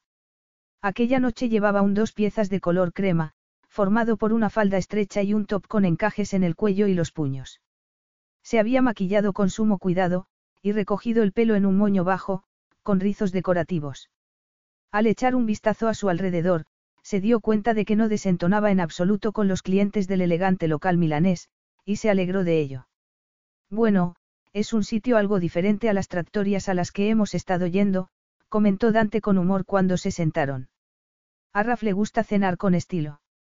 Las tractorias tampoco solían estar entre tus establecimientos preferidos, le recordó Rafaello, pero puede que las cosas hayan cambiado desde la última vez que nos vimos, ¿qué tal las vacaciones? ¿Dónde habéis ido? Dante le habló de la isla del archipiélago toscano, y rafarqueó una ceja y dijo. Definitivamente, te estás saliendo de los caminos transitados. Pero se nota que te has sentado bien. Tienes muy buen aspecto, viejo amigo. Raf se giró entonces hacia Connie y añadió. Me enteré de la muerte de tu abuela, lo lamento mucho. Te ruego que aceptes mis condolencias. Gracias, dijo ella. Espero que el viaje a Italia te ayude a recuperarte. Has tenido ocasión de conocer Milán a fondo. Me he dedicado a explorar mientras Dante trabaja. Hasta he encontrado el mercado más cercano a la casa, de hecho, voy a utilizar a Dante como conejillo de indias de algunas recetas. Qué doméstico, dijo Raf con humor. Rafaello miró a su amigo y le dijo algo en italiano, aunque ella solo entendió dos palabras, tesoro y esposa. Luego, volvió al idioma de Connie y le dijo. Deberíais salir un poco cuando te hayas adaptado a la ciudad. Los amigos de Dante querrán conocerte. No ha hecho otra cosa que trabajar desde que tomó las riendas de la empresa. Por eso me alegré tanto cuando supe que os ibais de vacaciones. Pensé que le sentarían bien. Y también me alegro de que estés con él. Ella sonrió de oreja a oreja. Estar aquí es maravilloso, le confesó. El camarero llegó entonces y les tomó nota. Rafaello fue el último en pedir, y añadió con entusiasmo. Tráiganos una botella de champán. La ocasión lo merece. Cuando el champán ya burbujeaba en sus copas, Rafa alzó la suya y propuso un brindis. Por el signor y la signora Cabelli, tan llenos de sorpresas, de buenas sorpresas, por cierto, dijo, mirando a su amigo con complicidad. Muy, muy buenas. Connie sonrió con cierta inseguridad y bebió un poco. Dante no dijo nada. Parecía tenso, y ella se preguntó por qué. Lo he dicho en serio, amigo mío, prosiguió Raf. Me gusta lo que veo. Dante se relajó al oír las palabras de su amigo y, por supuesto, ella también se relajó. Luego, le sirvieron los primeros platos y se pusieron a charlar animadamente sobre sus vacaciones, contando anécdotas de las cosas que habían hecho. Rafaello, que al principio se había mostrado algo distante, ya no los miraba como intentando sopesar la situación. Bien al contrario, parecía encantado de que su relación fuera tan buena, seguramente, porque se alegraba de que un matrimonio de conveniencia se hubiera transformado en otra cosa. Al fin y al cabo, cualquiera se habría dado cuenta de que Dante era feliz. Y ella también lo era, así que qué importaba lo que pensaran los demás. Sobre todo, cuando era obvio que Rafa probaba su relación. Fue una velada muy agradable. Connie disfrutó tanto de la comida como de los vinos y la más que fluida conversación. Rafaello la entretuvo con historias de Roma, y Dante y ella le hablaron sobre sus escapadas de fin de semana por el norte de Italia. Bueno, tampoco agotes a Connie, ¿eh? Dijo Rafaello, sonriendo a Dante. E intenta socializar un poco en Milán. Como dije hace un rato, tus amigos te echan de menos. No te han visto en mucho tiempo. Connie prefiere hacer turismo. Connie notó un fondo de tensión en la voz de su esposo. Le habría molestado la insinuación de Rafaello de que la estaba agotando con tanto viaje. Fuera como fuera, Dante se relajó de nuevo al notar su mirada, y ella sintió una más que agradable oleada de calor. Justo entonces, se oyó la voz de una mujer. Dante. Rafaello se giró hacia la recién llegada, y Dante se quedó rígido. Dante. Mi caro. Che bello verderti. He pasado così tanto. La mujer era increíblemente bella. Rubia, esbeltísima y tal alta y bien vestida como una modelo de pasarela. Llevaba unos tacones de 15 centímetros, y lanzó un beso al aire hacia Dante sin prestar ninguna atención ni a Raf ni a ella. Hola, Bianca. Dante se levantó a saludarla y se volvió a sentar, pero la mujer se acomodó sin invitación previa en la silla que estaba libre y se giró hacia Raf con una sonrisa. Es Raffaello Ranieri, vero. Curiosiamo conosciuti, ma credo in Roma. A continuación, miró a Connie con una sonrisa aún más ancha y añadió. E tu sei l'ultima fidanzata di Raffaello. Che bello. Bianca los ninguneó a los dos a partir de ese momento y dedicó toda su atención a Dante, a quien no dejaba de tocar. Connie supuso que estaba celosa porque había perdido su afecto, y los ojos de Dante se empezaron a oscurecer peligrosamente. Pero fue Rafaello quien puso fin a la situación. Creo que has malinterpretado la situación.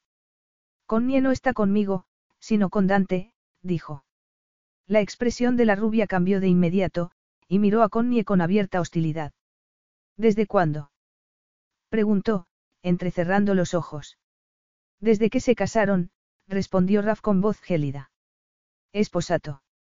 Bianca se levantó de golpe, lanzó una mirada cargada de veneno a Connie, dedicó unas palabras claramente ofensivas a Dante y se fue. ¿Cómo se te ha ocurrido decirle que estamos casados, Raf? Preguntó entonces Dante, visiblemente enojado. Bianca es la última persona del mundo que debía saberlo. Me ha parecido la forma más rápida de librarnos de ella. Rafaello se terminó su café, miró la hora y declaró.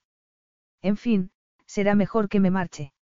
Debo volar a Palermo a primera hora de la mañana. La esposa de uno de mis clientes se quiere divorciar, y él no está de acuerdo con sus pretensiones económicas. Me temo que debo defender sus intereses. Sí, eso siempre se te ha dado bien. Eso y mantener cerrada la boca, bramó Dante. Rafaello soltó una carcajada y pidió la cuenta, pero al percatarse de la mirada de desconcierto de Connie, dijo con humor. No te asustes. Dante y yo nos peleamos constantemente desde que éramos adolescentes. Él es vehemente y yo impertérrito. Por eso somos tan buenos amigos. El camarero apareció con la cuenta, y Rafla pagó y sonrió a sus invitados. Me alegro de haberte visto, Connie. Ha sido un verdadero placer. Espero que mi amigo sea consciente del tesoro que ha encontrado en ti. Reconozco que estaba preocupado al principio, pero ya no lo estoy. Le has hecho mucho bien, sospecho que mucho más de lo que él mismo cree.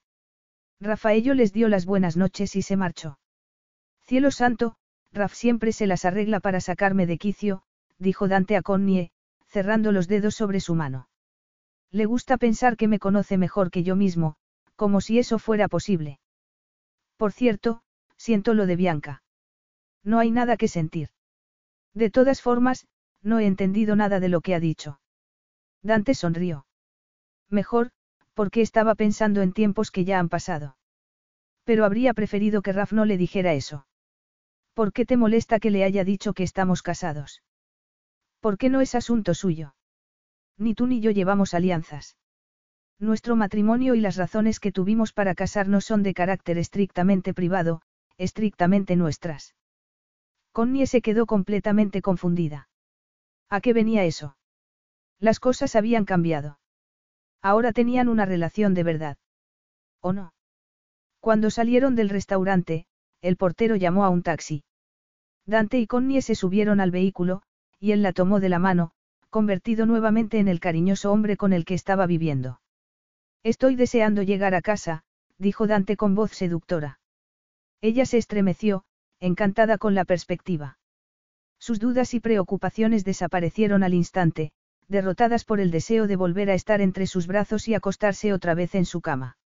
A fin de cuentas, era el lugar más placentero del mundo. Connie estaba cortando verduras otra vez y, esta vez, Dante no la interrumpió, de hecho, le estaba traduciendo las instrucciones de la última receta italiana que ella había decidido probar. No podía ser más feliz. Hasta la simple presencia de Dante en la cocina la llenaba de satisfacción. Estar con él era su máxima ambición vital. No necesitaba nada más. No necesitaba ni ropa de diseñadores ni escapadas turísticas, por mucho que le gustaran. Solo quería a Dante. Desde luego, era consciente de que en algún momento tendría que hacer algo con su vida, y había considerado la posibilidad de hacer su máster en Italia o incluso de dar clases de literatura inglesa. Pero, en cualquier caso, no tenía ninguna prisa. En cuanto a él, estaba tan encantado como ella. Se había quitado el traje que se ponía para ir a trabajar, y ahora llevaba un jersey de cachemir y unos sencillos chinos que enfatizaban su torso y sus piernas, respectivamente. Estaba sencillamente fabuloso. Además, un mechón de pelo se le había caído sobre la frente, y sus esculturales pómulos captaban el destello de las luces del techo. Bueno, ahora tienes que añadir los tomates a la mezcla, le informó él, consultando la receta en el ordenador. Luego hay que cortar las berenjenas, echarle sal para que pierdan líquido y añadirlas también. Aquí dice que, como ya llevarán sal, no tendrás que echar más. Sí, Señor chef, dijo ella, sonriendo. Él soltó una carcajada. Mañana seré yo quien cocine y tú quien dé las órdenes. Cenaban en la casa todas las noches, a veces pedían comida y, a veces, cocinaban. Los fines de semana se iban a hacer turismo, se alojaban en hoteles tan caros como llenos de encanto y comían y cenaban en ellos. No habían vuelto a cenar en Milán desde su encuentro con Rafaello, del que ya habían pasado varias semanas, pero ella tampoco tenía prisa por conocer a sus amigos milaneses. Ya surgiría la ocasión. Era como si llevaran casados toda la vida. Ah, acabo de descubrir la receta que prepararé mañana, dijo Dante, y se la describió. Guardaré la página, para consultarla en su momento. ¿Podrías comprar los ingredientes mañana? Claro que sí. Connie se estaba acostumbrando a ir de compras por los mercados y, a base de practicar y consultar el diccionario, su italiano mejoraba día a día. Cometía muchos errores, pero quería aprender el idioma del país. Tras añadir los últimos ingredientes a la cacerola, la dejó a fuego lento, alcanzó su copa de vino y se sentó junto a Dante en uno de los taburetes de la barra de la cocina. De inmediato, se acordó de los taburetes de la coctelería de Londres y de la cara que había puesto él cuando la vio por primera vez después de su transformación. Todo había cambiado desde entonces. Saluti, dijo él, y brindó con ella. Bueno, ¿dónde te apetece ir este fin de semana? Podemos ir a los Alpes italianos. ¿O están demasiado lejos? Por supuesto que podemos. Dante le informó de las distintas opciones posibles, y estuvieron charlando sobre su itinerario hasta que la cena se terminó de hacer. Luego, dieron buena cuenta de ella en el comedor de la espaciosa casa y, a continuación, se sentaron el sofá, donde Connie le concedió el deseo de ver un partido de fútbol en el enorme televisor, se acurrucó contra él y se dedicó a leer una revista italiana o, por lo menos, a intentarlo. De vez en cuando, ella le preguntaba sobre alguna palabra que no entendía y, en determinado momento, él le dio un beso en la frente y dijo. Estás mejorando mucho. Sí, pero tendría que estudiar italiano. Quiero hablarlo bien. ¿Te parece necesario? Teniendo en cuenta que... Dante no terminó la frase, porque su equipo metió un gol en ese momento y soltó un grito de alegría. Al final, acabó ganando el partido, y Dante sonrió, alcanzó su café y se lo bebió de un trago. Por cierto, tengo que ir a Roma por asuntos de la empresa, probablemente, a finales de la semana que viene. ¿Te apetece quedarte unos cuantos días y ver la ciudad eterna en toda su gloria? El rostro de Connie se iluminó. Sí. Sería maravilloso. ¿Quieres que quedemos con Rafaello? Connie se quedó pensativa un momento. Está saliendo con alguien. Sé que no está casado, porque no lleva anillo, pero eso no significa nada. Raf es uno de esos tipos que se las saben todas, dijo él con ironía. Si alguna mujer quiere llevarlo al altar, tendrá que ser condenadamente astuta. Connie frunció el ceño.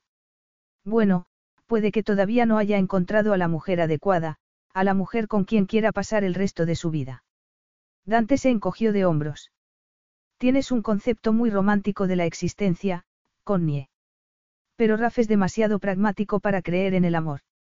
Es abogado por los cuatro costados. Él se inclinó entonces hacia ella y le dio un beso en los labios. Pero se puede saber por qué estamos hablando de Raf. Continuó. El beso se volvió más apasionado, y Connie se derritió por dentro, como todas las veces que la besaba así. Y, también como de costumbre, su mente se vació de pensamientos y no quedó nada salvo la dulce sensualidad de sus atenciones. Capítulo 7. Dante redujo la velocidad. Estaban en una autopista, acercándose a Roma, y sabía que llegarían a tiempo de cenar. Connie seguía admirando el paisaje por la ventanilla, como había hecho desde que salieron de Milán. Hay tantas cosas que ver en tu país. exclamó. Menos mal que ahora vivo en Italia, porque ardo en deseo de verlas todas. Dante no dijo nada, porque justo entonces tuvo que adelantar a un camión, pero las palabras de Connie resonaron en su cabeza durante unos momentos. Luego, ella le hizo una pregunta sobre la localidad que acababan de dejar atrás, y él la contestó tan bien como pudo, agradeciendo la distracción. No se sintió precisamente cómodo con el motivo de su sensación de agradecimiento, pero se lo sacó de la cabeza al instante. Estaba ansioso por robarles unos cuantos días a sus clientes y enseñarle la ciudad a Connie. No tenía ninguna duda de que Roma le iba a encantar, entre otras cosas, porque él se aseguraría de ello, siempre deseoso de satisfacerla. Y, a cambio, ella sería tan agradecida como todas las veces anteriores. Además, se alegraba sinceramente de que hubiera superado la depresión por la muerte de su abuela y olvidado sus antiguas preocupaciones económicas, algo a lo que él había contribuido bastante. Ya no se sentía presionada, y él quería que se divirtiera tanto como merecía. ¿Cómo no iba a querer? Disfrutaba de todo lo que hacía con ella, desde ver monumentos hasta pasar tranquilas veladas en la casa de Milán, cocinar juntos, perder el tiempo en el sofá, ver películas y marcharse al final a la cama, tan entusiasmados con la perspectiva de hacer el amor como el primer día. ¿Se había sentido así alguna vez, antes de conocerla? La pregunta era innecesaria, porque la respuesta era evidente, no. Connie lo había cambiado todo. Era alegre, dulce, encantadora, divertida y tan apasionada en la cama que habría sido el sueño de cualquier hombre. Se entregaba por completo. Y, por supuesto, él hacía todo lo posible por saciar su deseo. ¿Dónde dijiste que nos vamos a alojar? Ya no me acuerdo. La pregunta de Connie interrumpió sus pensamientos, que se estaban empezando a volver de lo más tórridos. En el Falcone, respondió, adelantando otro camión con su potente coche. Está fuera del centro histórico, pero esa es la razón de que sea un lugar tranquilo. Iremos en taxi a donde queramos. Por cierto, ¿qué es lo que más te apetece ver? Hay tanto donde elegir que no sé qué decirte. Se pusieron a charlar sobre las múltiples posibilidades que ofrecía Roma, y siguieron hablando sobre ello mientras cenaban, ya en el hotel. El Falcone estaba en una antigua mansión del siglo XIX que se alzaba en una de las famosas colinas romanas. Tenía unas vistas magníficas de la ciudad y, además de contar con unos jardines asombrosamente grandes, ofrecía una variedad de servicios, empezando por el uso de su piscina.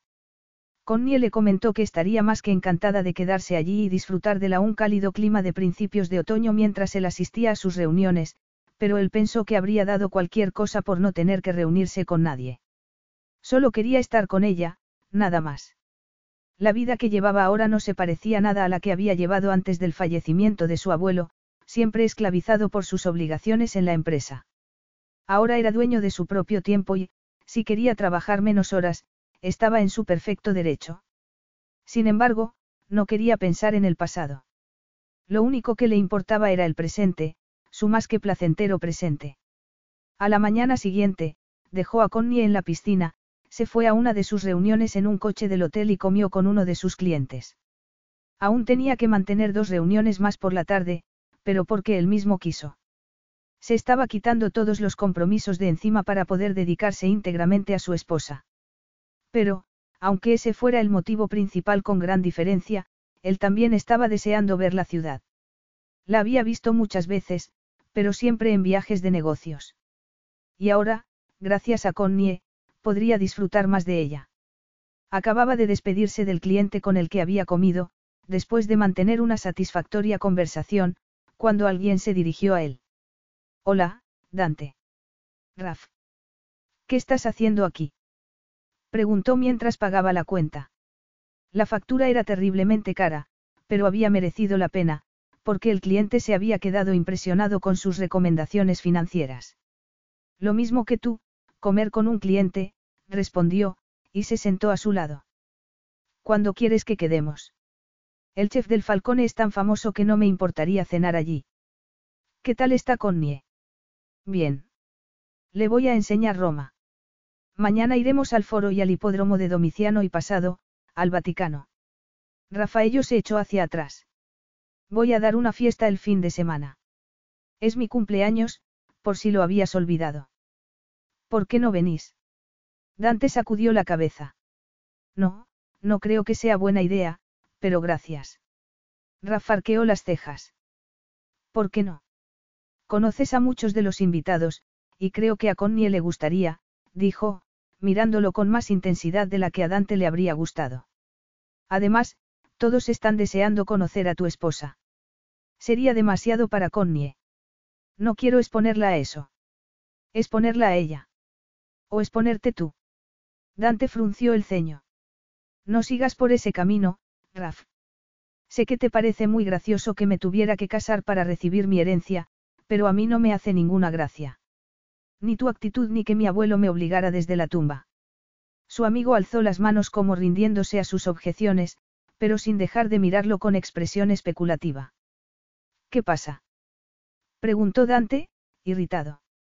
Rafaello se encogió de hombros y se levantó. Nada, no pasa nada. Está bien, olvídalo de mi fiesta, pero ¿por qué no quedamos a cenar en el Falcone? ¿Te parece bien mañana? Vale, contestó Dante, tenso. Aún seguía enfadado cuando Rafaello se marchó. La relación que mantuviera con Connie era asunto de ellos, y estaban tan bien como podían estar. Solo quería que lo dejaran en paz. Un instante después, recibió un mensaje de Connie, que parecía contenta. Deseaba que sus reuniones matinales hubieran ido bien, y le informaba de que estaba tumbada tranquilamente en la piscina. Dante se dejó llevar por un impulso y contestó. Si te apetece cambiar de escenario, ¿qué te parece si quedamos a tomar unos cócteles cuando salga de mi última reunión? Podríamos ir a la Plaza de España y ver la Fontana di Trevi.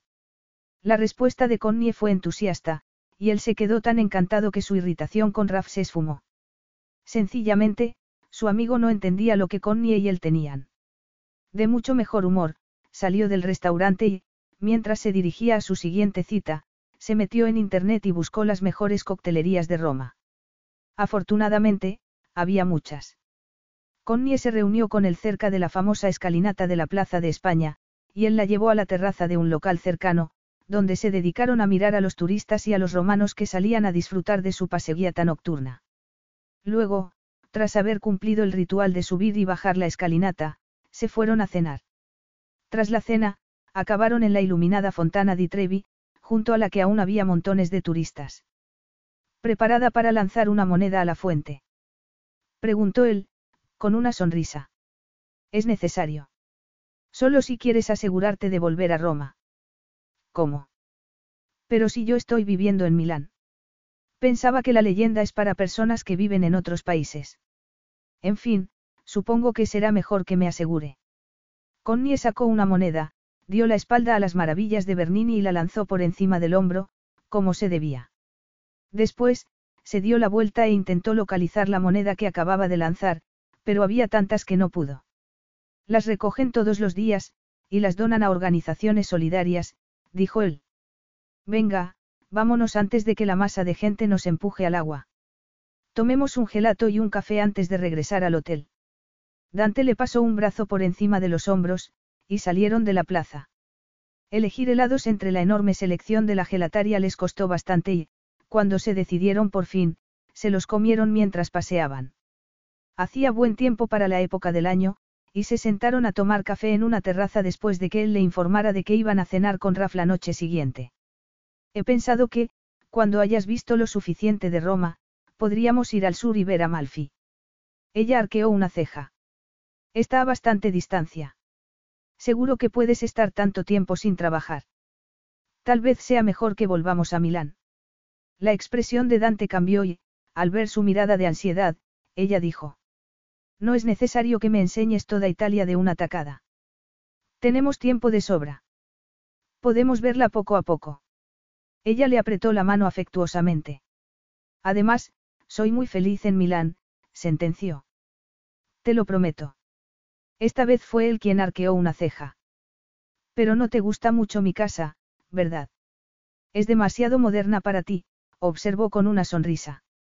Bueno, es ideal para vivir en la ciudad, aunque, siendo la Lombardía tan bonita, es una pena que no tengas una casa de campo donde pasar los fines de semana. Y ahora que lo pienso, ¿de qué parte de Italia eres? ¿Dónde vivía tu abuelo?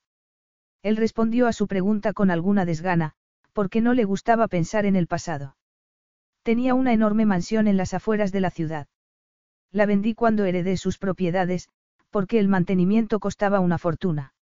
No era particularmente antigua, ni mucho menos. La compró cuando empezó a ganar dinero de verdad, y reconozco que nunca me gustó demasiado. Era una de las pocas cosas que tenía en común con mi padre. Connie guardó silencio durante unos segundos. Es una pena. Es que no os llevabais bien. Mi padre y yo. No. Él alcanzó su café.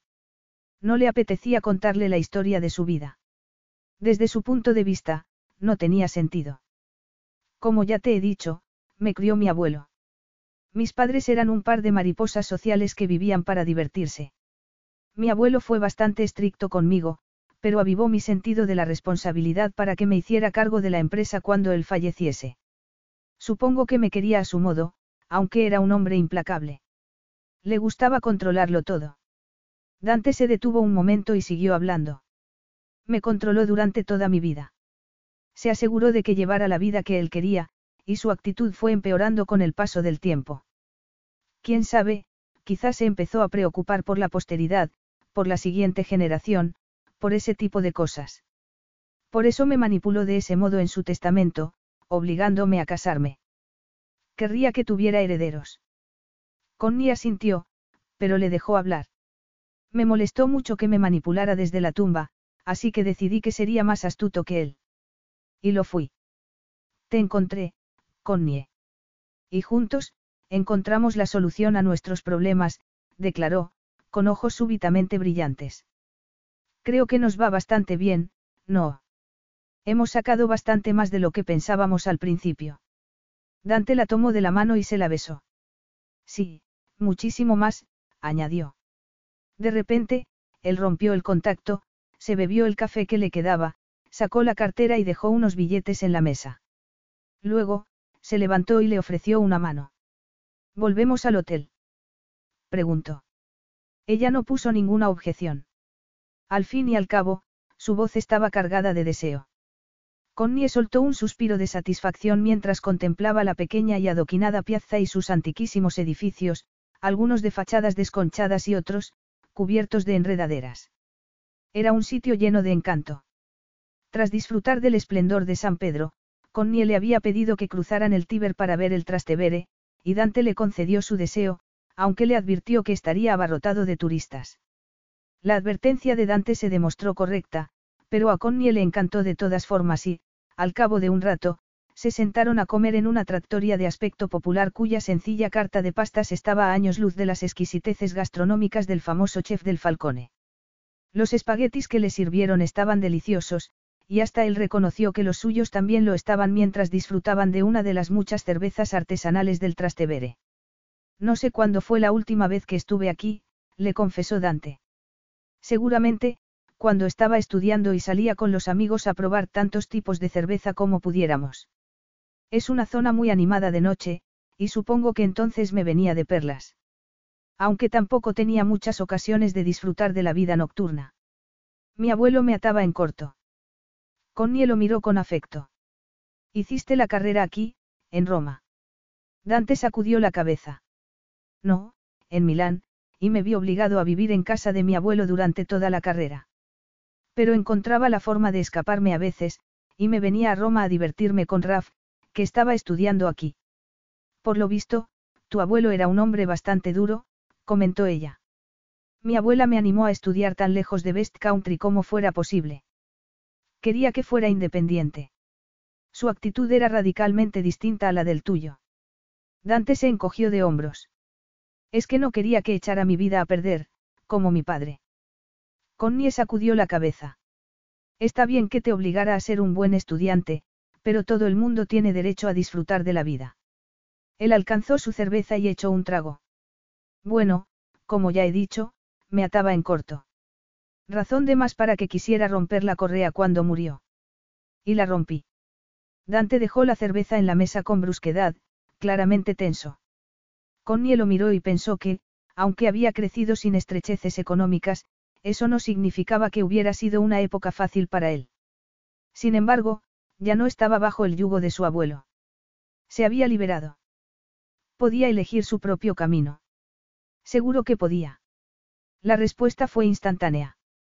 Sí, claro que podía. Y la había elegido a ella.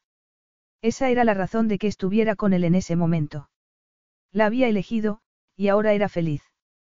Cualquiera lo habría visto. ¿Qué quieres que hagamos después de comer? Se interesó él, recuperando su jovialidad habitual. Seguir viendo el Trastevere. Hay sitios tan interesantes como el antiguo gueto y la Basílica di Santa María que, según mi guía turística, tiene mosaicos de Cavallini, del que, por cierto, no sabía nada.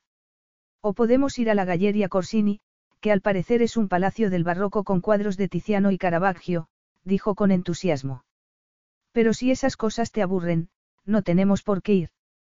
No, aprovechemos para verlo todo, ya que estamos aquí, replicó él, encantado.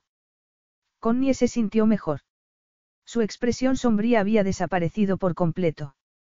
Y luego, podemos volver al hotel para darnos un chapuzón en la piscina antes de empezar a acicalarnos para recibir al superelocuente señor Rafaello, añadió Dante con sorna.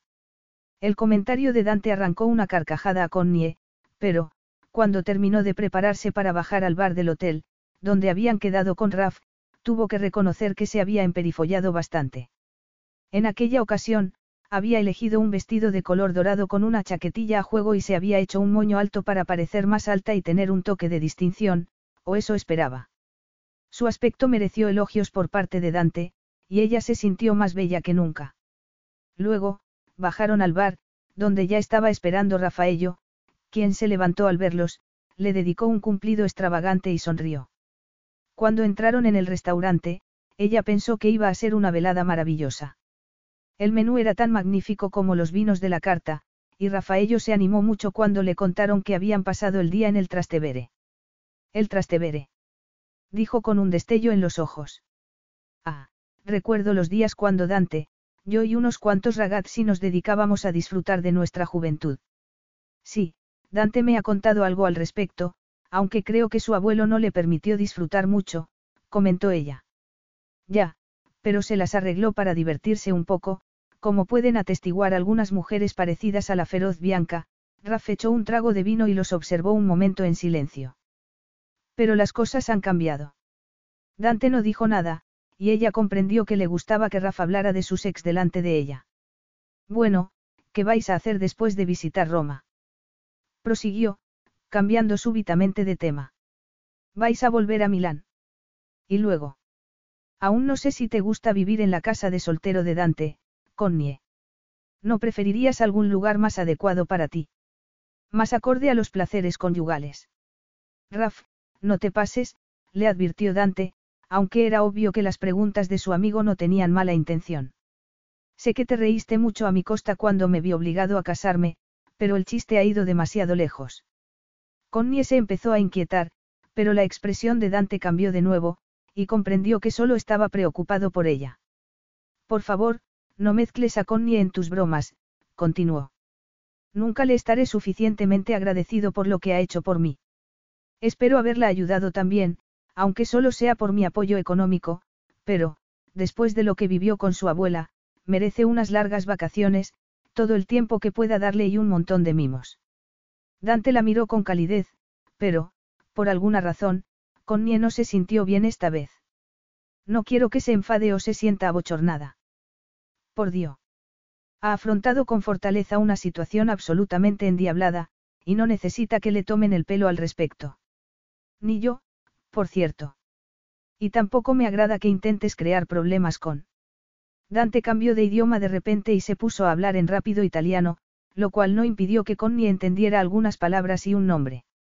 Pero prefirió no intervenir en la conversación porque no quería ser la causa, aunque fuera involuntariamente, de una discordia entre los dos amigos. Cuando Dante terminó de hablar, Rafaello dijo algo breve y, en apariencia, contundente. Dante apretó los labios y, tras alcanzar su copa de vino, declaró.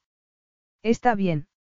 Dejemos ese tema, ya que te has interesado por nuestros planes, te diré que tenía intención de llevar a Connie a la costa de Amalfi. Sé que estamos en otoño, pero el tiempo es bueno, y creo que nos podemos arriesgar. ¿A ti qué te parece, Connie? Me encantaría, pero... Connie dejó la frase sin terminar. Había entendido lo suficiente de lo que Dante había dicho en italiano, y no lo podía creer. ¿Por qué habría dicho algo así? Lo habría malinterpretado. Pero le espanta la idea de que conduzcas por esas carreteras tan estrechas, intervino Raf en tono de broma. Connie sonrió. Sí, la verdad es que conduce muy deprisa, aunque me estoy acostumbrando. No me estrellaré. Te lo prometo. La conversación siguió por derroteros tan agradables como entretenidos, pero, aunque la comida que le sirvieron estaba deliciosa, Connie no la disfrutó del todo.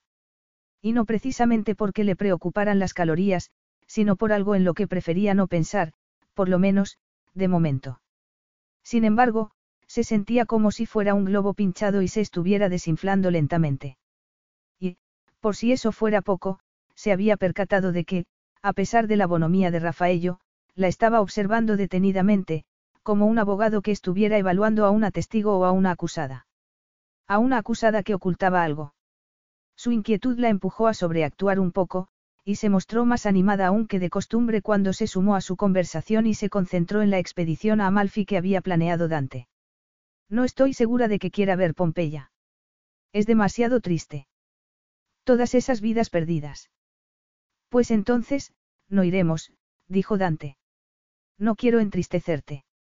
¿Qué te parece si, en lugar de eso, vamos a Capri? Si hace buen tiempo, claro. Oh, eso suena mejor. Dante le dedicó otra sonrisa cálida, personal e íntima, pero ni ella se sintió mucho mejor ni dejó de tener la sensación de que Rafaello la seguía observando, especulando sobre ella. La consideraría mala para Dante. Demasiado posesiva, tal vez. A fin de cuentas, se había opuesto a que su amigo se casara con ella. Rafaello se levantó después de los postres, tras darles las gracias por la cena, besarla en la mejilla a ella y darle una palmadita a Dante en el hombro. Le acompañaron hasta el vestíbulo del hotel y, a continuación, Dante la tomó de la mano y la llevó hacia los ascensores. ¿Nos tomamos otro café antes de acostarnos? Preguntó él. Connie sonrió y asintió. Cuando llegaron a la suite, desde la que se veía la ciudad y la enorme cúpula iluminada de San Pedro, Dante encendió la cafetera eléctrica, sirvió un licor dulce para ella y una copa de brandy para él y los llevó al sofá colocado junto al ventanal. Hace demasiado frío para salir a la terraza, dijo. Connie se mostró de acuerdo. Él se sentó a su lado, se quitó los zapatos, estiró las piernas y le pasó un brazo alrededor del cuerpo. Se había aflojado la corbata y, entre su aspecto desenfadado y el brillo cada vez más sensual de sus ojos, Connie se sintió como si se estuviera derritiendo por dentro. Era un hombre decididamente irresistible. Ah, el viejo Raf. Siempre sabe cómo sacarme de mis casillas, comentó él con humor, lo cual la alegró. Pero no quiero que haga lo mismo contigo. Yo puedo aguantar sus golpes y devolvérselos de sobra, pero no me gusta que te use a ti de saco de boxeo. Aunque, por otra parte, sé que no tenía mala intención. Ella guardó silencio. Su sentido del humor ya estuvo a punto de estropearnos aquella noche en Milán. Le he dicho que, por culpa suya, me vi en la obligación de llamar por teléfono a Bianca de la Mondi al día siguiente y decirle que estaba de broma. Connie tragó saliva. Eso es lo que le has dicho esta noche. He captado algunas palabras, pero no estaba segura de haber entendido bien. Es cierto que llamaste a Bianca para decirle que no estamos casados. Era la forma más fácil de quitármela de encima, se defendió. Pero estamos casados. Y es asunto nuestro, no de los demás, Dante echó un trago de brandy. No quiero que la gente sepa lo que me vi obligado a hacer. Además de los abogados de mi difunto abuelo, la única persona que lo sabe es Raf. Y quiero que siga así. Dante lo dijo con irritación, pero también con un fondo de frustración, de resistencia, de resentimiento. De rechazo a lo que había tenido que hacer. Y ella sintió un escalofrío. Por eso lo he mantenido en secreto, continuó Dante. No quiero alimentar rumores ni, mucho menos, tener que dar explicaciones a nadie. Como acabo de decir, nuestro matrimonio es asunto nuestro. Su expresión se suavizó a continuación, pero el frío siguió circulando por las venas de Connie incluso después de que él le diera un beso en el pelo y la apretara contra su cuerpo. Tú y yo nos vimos obligados a afrontar una situación que no tendríamos que haber afrontado en circunstancias normales. Nos obligaron a ello. Si hubiera podido conseguir mi herencia de otro modo, lo habría hecho y, si tú hubieras podido proteger a tu abuela de otra manera, también. Ninguno de los dos se quería casar. La voz de Dante se había vuelto más cálida, pero ella no sentía calidez alguna. Ha sido una bendición para mí, Connie. Lo sabes de sobra. Y espero que también sepas lo mucho que agradezco que aceptaras mi propuesta. Lo que dije esta noche iba en serio, sufriste mucho con tu abuela, y quiero que disfrutes tanto como sea posible. Ella siguió sin decir nada. Dante la besó de nuevo y la miró a los ojos, pero fue como si todo hubiera cambiado súbitamente, como si se hubiera creado una capa de hielo entre ellos y una más en el corazón de Connie. Tranquila, no es necesario que me digas lo bien que te lo has pasado conmigo, protestó él. Dante volvió a beber de su copa de brandy, y se apartó lo justo para poder verla mejor. Debes saber que, a pesar de las tonterías que diga Rafaello, me parece perfecto que quieras llevar tu propia vida y abrirte camino en el mundo, tanto si quieres trabajar en publicidad como si prefieres seguir estudiando. Aún tenemos varios meses de matrimonio por delante, pero no estás obligada a quedarte en Italia conmigo. Si quieres volver a tu país, solo tienes que decirlo. Él le dio un beso en los labios, pero ella no sintió nada. Por supuesto, huelga decir que espero que no regreses pronto. Venga, vayamos a Amalfi. Y como el invierno está cada vez más cerca, podríamos ir a las Dolomitas. ¿Has esquiado alguna vez? Connie tragó saliva. No, nunca. Dante sonrió. Pues razón de más para ir. Son unas montañas verdaderamente espectaculares. Hasta podríamos pasar las navidades allí. ¿Qué te parece? Connie no respondió. No podía. Apenas pudo dedicarle una sonrisa débil y apretar con más fuerza el vasito de su licor. Desde luego, no hay nieve buena hasta después de Año Nuevo. Y puede que, después de las Navidades, prefieras ir a algún más cálido, con mejor clima. ¿Qué sé yo? Las Seychelles, Mauricio, las Maldivas. Hay montones de sitios posibles. Y aún faltan cuatro meses hasta que tengamos que empezar a pensar en el divorcio. Connie oía lo que Dante estaba diciendo, pero lo oía como si estuviera muy lejos, al otro lado de un desfiladero que se ensanchaba por momentos. De un enorme y escarpado abismo por el que ella se había despeñado. Y no dejaba de caer. Capítulo 8. Connie acarició lenta y sensualmente el suave pecho de Dante, pasando la yema de los dedos por su perfecta musculatura y lamiéndola después. Estaban haciendo el amor. Le estaba haciendo el amor con toda la devoción y la dedicación de la que era capaz, como si fuera su última vez. Lentamente, se puso encima de él y le dio un beso en el cuello, arrancándole un gemido. Él cerró las manos sobre su talle y la guió hacia su sexo. Los senos de Connie le acariciaron la piel, y su erección se hizo aún más evidente. Estaba tan excitado como ella, igualmente abrumado. Los besos se volvieron más y más apasionados, ella movió las caderas de forma sexual contra su sexo, aumentando su excitación. Después, separó las piernas un poco más y descendió sobre él hasta sentirlo en su interior. Él volvió a gemir, y ella se empezó a mover rítmicamente, manteniéndolo exactamente donde quería, donde necesitaba que estuviera, donde ansiaba sentirlo.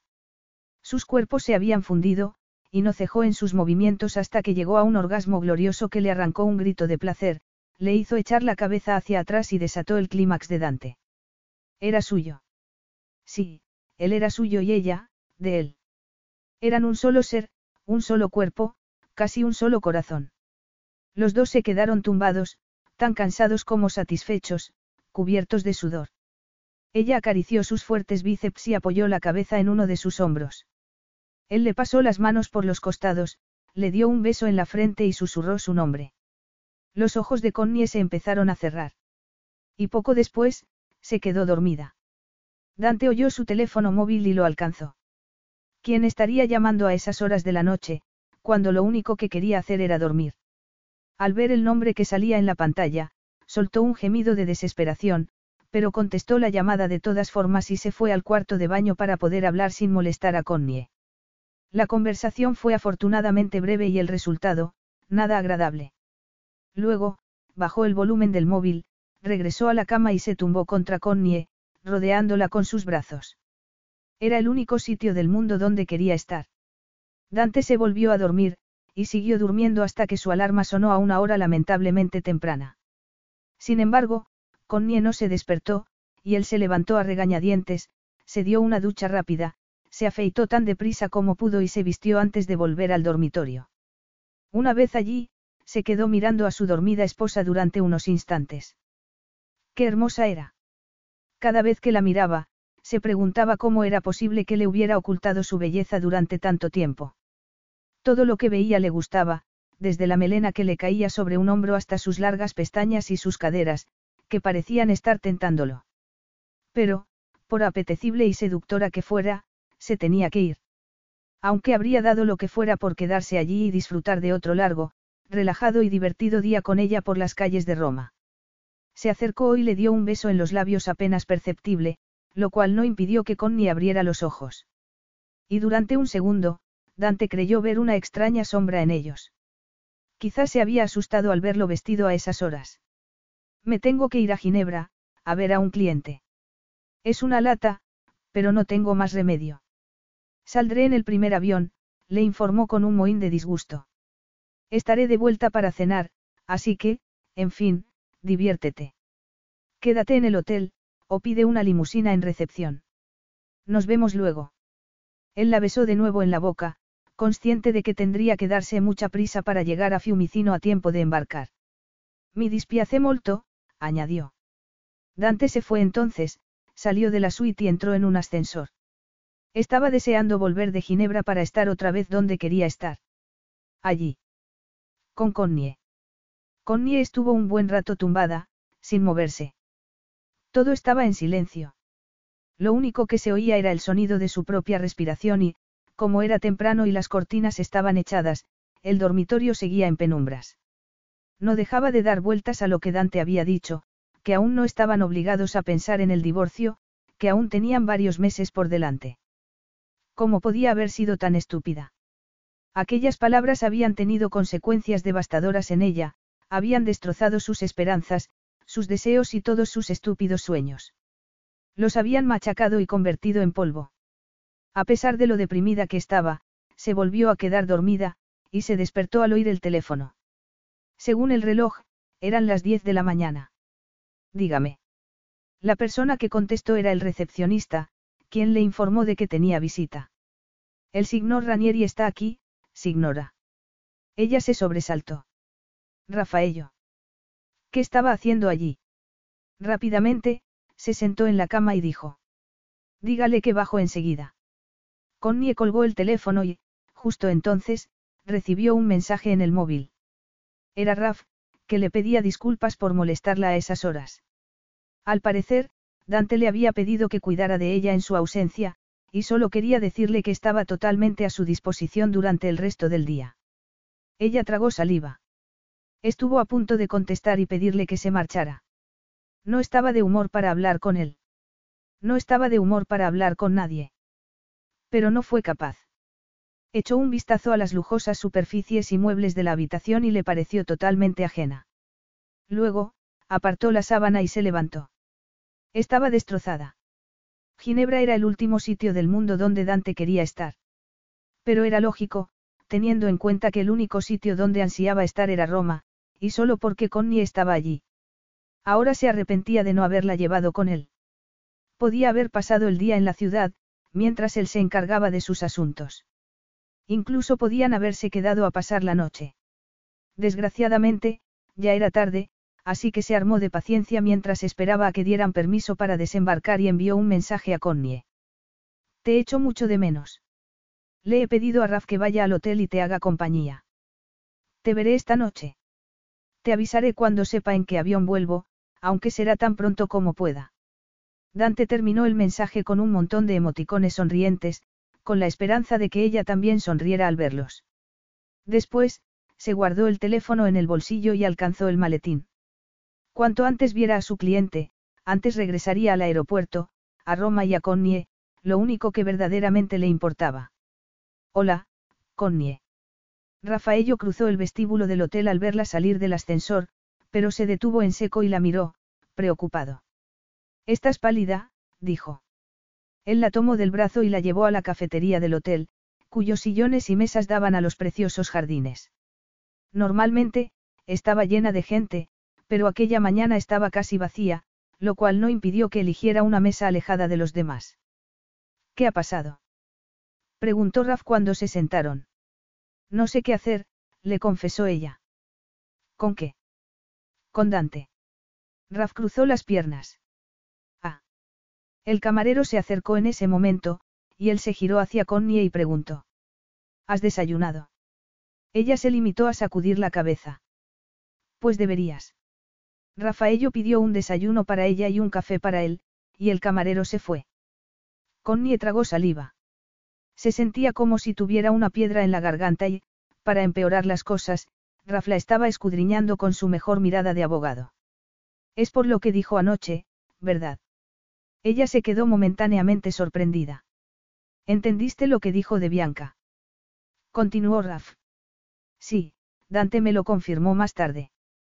Me confesó que le había dicho que no estamos casados. Y al principio, no entendí por qué. Rafaello la dejó hablar. Luego me lo explicó, claro.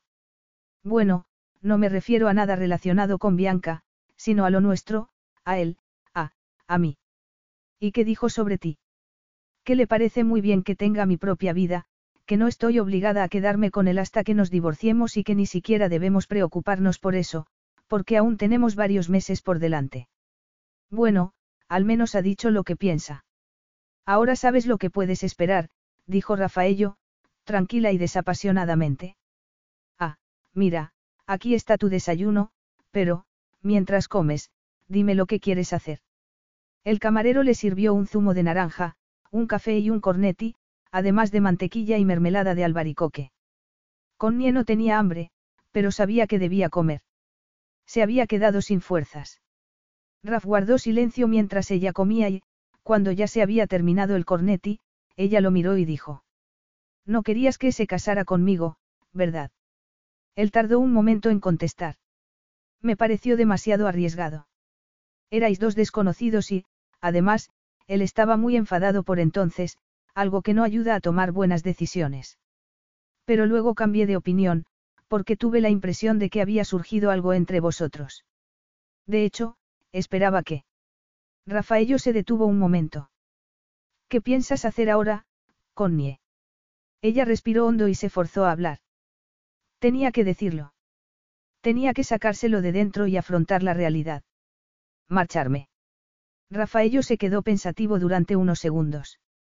Sí, claro, supongo que es la decisión correcta. Para los dos, dijo al fin. Pero, antes de marcharte, tienes que hacer una cosa. Ella le dedicó una mirada sombría. Estaba destrozada por dentro. ¿Cuál? Acertó a preguntar. Y Rafaello se lo dijo. Dante estaba en un taxi, dirigiéndose al hotel donde se alojaba su cliente, cuando recibió un mensaje de Raf. Su amigo le decía que no había llegado a tiempo de ver a Connie, porque aparentemente se había ido antes a pasear por Roma. Dante escribió entonces a Connie y preguntó qué iba a ver ese día. Connie no contestó, y tampoco había contestado dos horas después, cuando él salió de su reunión. Preocupado, la volvió a escribir, le informó de que había terminado antes de lo previsto y le dijo que podía quedar con ella en la ciudad o en el Falcone, lo que le pareciera mejor. Sin embargo, tampoco obtuvo respuesta. Dante mandó un mensaje a Raf, cada vez más inquieto. Roma era una ciudad tranquila, pero cabía la posibilidad de que le hubieran robado el móvil. Lamentablemente, Raf no sabía nada de ella, aunque le aseguró que le enviaría un mensaje y le haría saber que la estaba intentando localizar. Y tampoco sabían nada de ella en el hotel, como descubrió cuando llamó por teléfono. Para entonces, su preocupación se había desbocado de tal manera que se había convertido en miedo. Connie estaba bien. Tenía que estar bien. Pensó que el teléfono se le había estropeado o que no estaba mirando los mensajes. Seguro que era eso. No recibió un mensaje suyo hasta que ya estaba en el avión, esperando a que despegara. Y lo que leyó no contribuyó precisamente a tranquilizarlo. Lo siento mucho, Dante. Me vuelvo a Inglaterra. Me ha surgido la oportunidad de hacer un máster, pero tengo que estar allí enseguida. Lamento interrumpir nuestras maravillosas vacaciones, aunque quizás sea lo mejor. Ha llegado la hora de seguir con nuestras vidas. El texto de Connie terminaba con cuatro besos.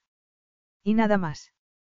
Dante se levantó del asiento y se dirigió a la azafata que se estaba asegurando de que todo el mundo se hubiera abrochado los cinturones. Tengo que bajar del avión inmediatamente, dijo él. Lo siento mucho, pero ya es imposible, replicó la azafata con firmeza. Él se volvió a sentar y cerró los ojos, frustrado. Frustrado y profundamente deprimido. Ya había oscurecido cuando Connie llegó a la casa del pueblo. El autobús de Heathrow solo llegaba a Taunton, así que había tenido que tomar un autobús local para llegar a su destino, y estaba agotada. Entró en la cocina y encendió la calefacción, porque la casa llevaba tanto tiempo cerrada que la temperatura era gélida.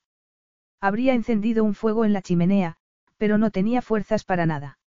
Solo quería ir a su habitación, meterse bajo el edredón y llorar. Pero ¿de qué le serviría? No solucionaría nada. Sus esperanzas habían saltado por los aires. Había albergado la fantasía de que el hombre más fabuloso del mundo no la mirara solo con afecto y simpatía, sino con algo bastante más profundo, con deseo. Y lo había conseguido. Dante la había mirado con todo el deseo de sus oscuros y preciosos ojos, la había tomado entre sus brazos y le había dado más de lo que jamás se habría atrevido a soñar. Por desgracia, él no quería seguir casado con ella. Solo quería que firmara un certificado de divorcio. La verdad era tan cruel, tan brutal y salvaje que no la dejaba respirar. Se había ilusionado con la posibilidad de que el deseo cambiara las cosas y despertara en él la necesidad de seguir con ella. Pero no iba a ser así. Y no era culpa de Dante, que había sido muy claro desde el principio, sino suya. Única y exclusivamente suya. Ahora, tendría que aprender a vivir con ello hasta el fin de sus días. Tendría que acostumbrarse a una vida sin él. Capítulo 9. Dante estaba en el despacho, intentando trabajar en el complejo plan de inversiones que había preparado uno de sus asesores financieros para un cliente particularmente exigente. Necesitaba dedicarle toda su atención, pero no podía. Era incapaz de concentrarse en las cifras, los gráficos y las listas de créditos y accionistas potenciales. Solo se podía concentrar en una cosa. Connie. Y ya no estaba con él. ¿Por qué? Esa era la pregunta que horadaba sus pensamientos. Sí, había dicho que quería hacer un máster, pero ¿por qué no lo había hecho desde Italia? Ahora, todo se podía hacer en línea, y seguro que también se podía hacer eso. Y, si le habían pedido una entrevista personal, solo tenía que ir a su país y volver. Incluso la habría acompañado. Habrían dormido en la casa del pueblo y pasado unos días en Londres. Pero no, se había ido, tal cual.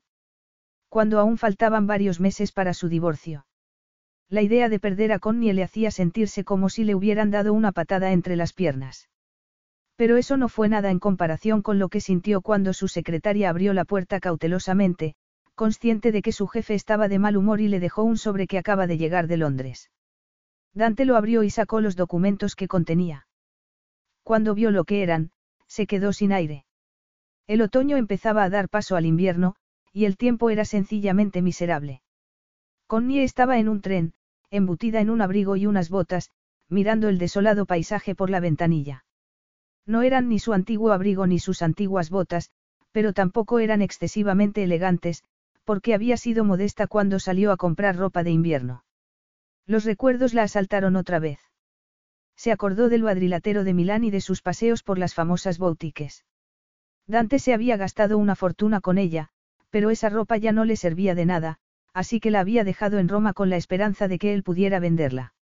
Debía de valer un dineral, incluso de segunda mano. Sin embargo, no quería pensar en Dante. Estaba completamente desolada, y le echaba demasiado de menos. ¿Qué iba a hacer ahora? ¿Cómo iba a sobrevivir a una vida entera sin él? No lo sabía, pero no tenía más remedio que asumirlo.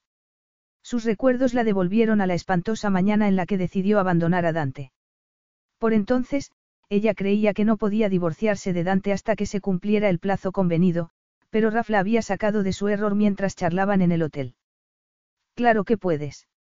No es necesario que prolongues tu matrimonio.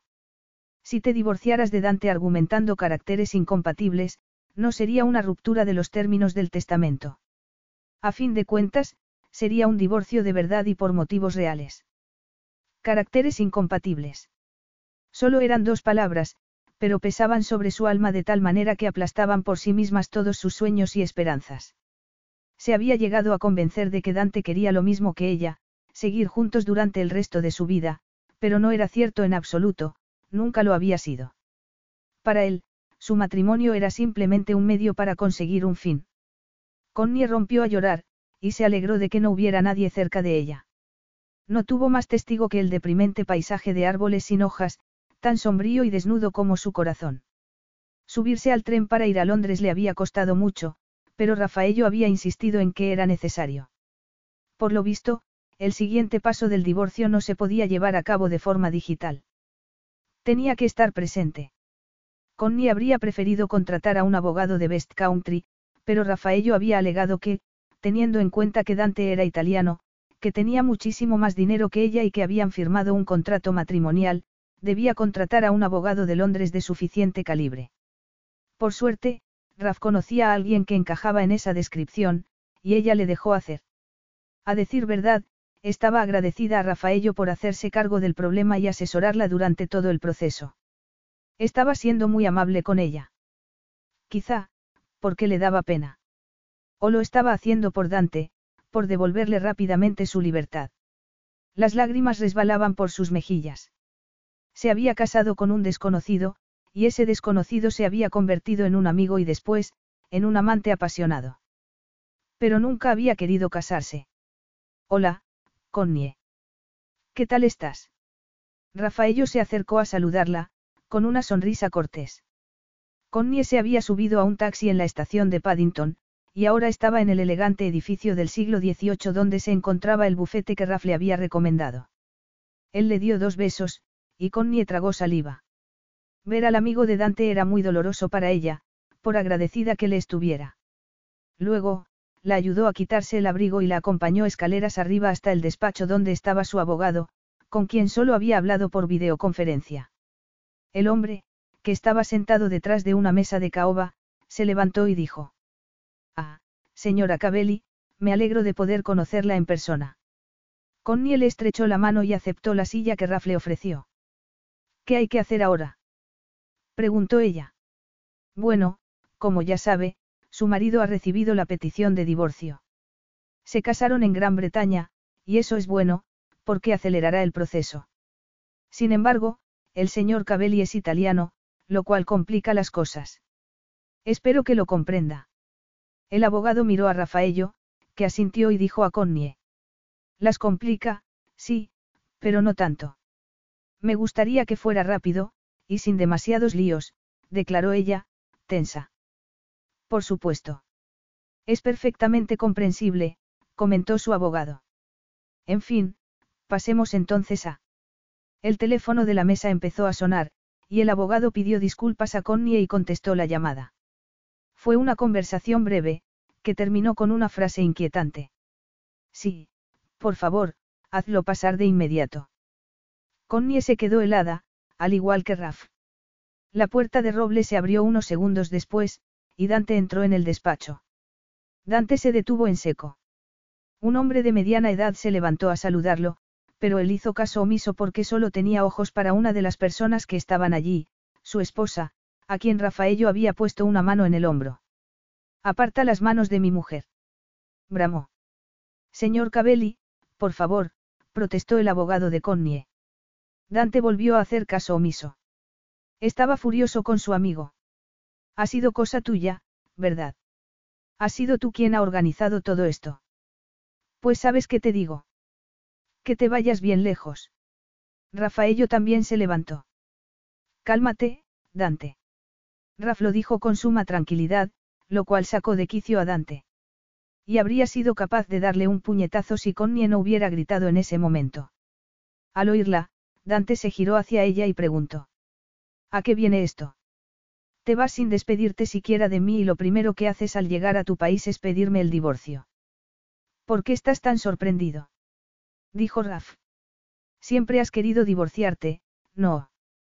Connie solo quiere acelerar el proceso. Cierra la boca, Raf. Esto es cosa tuya. La has convencido tú. Aunque no sepa ni cómo ni por qué. Dante volvió a mirar a Connie, dominado por la ira. Y de repente, Connie soltó otro grito de angustia, se levantó y salió corriendo del despacho. Una vez fuera, alcanzó su abrigo y se lo empezó a poner a toda prisa, sin detenerse. Estaba horrorizada, y completamente fuera de sí. Oyó que alguien la llamaba, así que aceleró con intención de salir del edificio de inmediato. Ya había llegado al vestíbulo, y solo tenía que bajar los escalones que daban a la calle.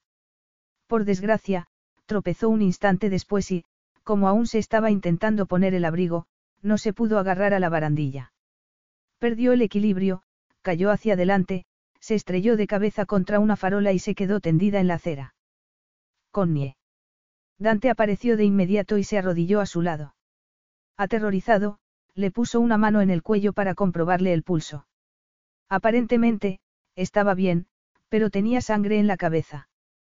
Pidan una ambulancia. Raf, que llegó entonces, sacó el teléfono móvil y llamó a emergencias. Dante intentó levantar un poco a Connie y pasarle un brazo por encima de los hombros, pero su amigo se lo impidió. No. Tiene una herida en la cabeza, y quizá en el cuello. No la muevas. No la muevas ni un centímetro. Dante aún ardía en deseos de pegarle un puñetazo, pero se contuvo. Para entonces, habían llegado dos personas más, el abogado de Connie y la secretaria que le había abierto la puerta. La ambulancia se presentó al cabo de unos minutos, y los enfermeros se llevaron a Connie. Rafaello y Dante se subieron a un taxi y siguieron al vehículo, pero, cuando llegaron al hospital, Connie ya estaba internada. Mi esposa, dijo Dante a la mujer de recepción.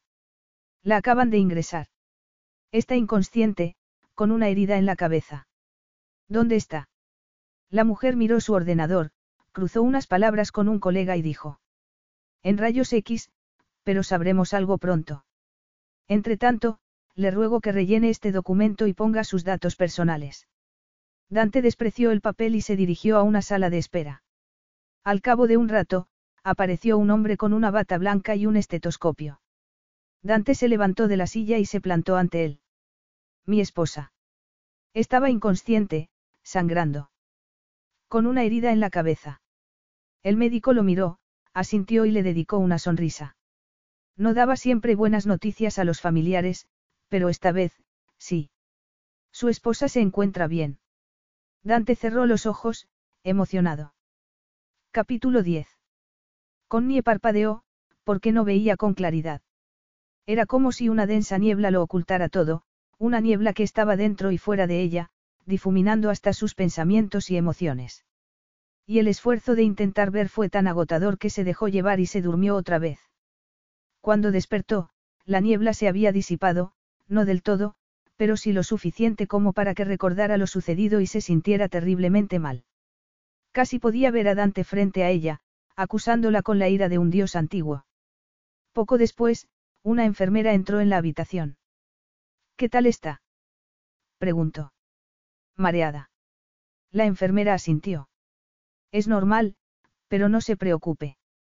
Los resultados de las pruebas son buenos y, aunque la mantendremos en observación, podrá volver a casa dentro de poco, dijo. Por cierto, su marido está ansioso por verla. Quiere que le deje pasar. A Connie se le encogió el corazón. No, respondió, agotada. Connie se quedó dormida de nuevo, y estuvo así un buen rato, hasta que volvió en sí y se sentó en la cama, apoyada en los cojines. Se sentía débil, pero nada más. Le habían dado analgésicos, y seguía conectada a una máquina, seguramente, para que los médicos pudieran comprobar sus constantes. La enfermera regresó en determinado momento, le dedicó una sonrisa radiante y declaró sin más. Si no dejo entrar a su esposo, es capaz de derribar la puerta. ¿Le parece bien que entre? Connie cerró los ojos como la vez anterior, pero sin quedarse dormida. Me tomaré eso como un sí, continuó la mujer con humor. Puede estar segura de que, si yo tuviera un marido tan preocupado como el suyo, no le soltaría la mano en ningún momento. La enfermera suspiró exageradamente, y salió de la habitación. Pero Dante debía de estar cerca, porque oyó lo que ella le dijo. Puede pasar, señor Cabelli, pero no esté mucho tiempo. Su esposa necesita recuperarse. Dante entró un segundo después y, para sorpresa de Connie, no estaba enfadado. ¿Cómo? ¿Cómo te encuentras? Acertó a preguntar. Ella abrió los ojos y lo miró. Tenemos que hablar, prosiguió él. Connie guardó silencio. ¿Por qué me has abandonado? ¿Por qué has vuelto a Inglaterra? Dante, yo, fue como dijo Rafaello. Nos íbamos a divorciar de todas formas. Yo solo, como él dijo, lo aceleré. ¿Pero por qué? ¿Qué ha pasado? No entiendo nada. Estábamos tan bien, nos estábamos divirtiendo tanto. Eran como unas vacaciones eternas, ha sido por culpa de Raf. Cuando he visto su mano en tu hombro, cuando he visto cómo te miraba, Connie se quedó atónita. Raf. ¿Crees que Raf? Por eso quiere que te divorcies de mí. ¿Por qué le gustas? Ella intentó hablar, pero no pudo. No podía creer lo que estaba pasando. Dante estaba celoso. Pues que se busque otra. No permitiré que se acerque a ti. Eres mía, Connie. Mía. Eres mi esposa. No digas eso, Dante, declaró ella, cansada. No digas algo que no es cierto. Los dos sabemos que nos casamos por conveniencia, porque tú querías tu herencia y yo, dar seguridad a mi abuela. No, eso no es cierto.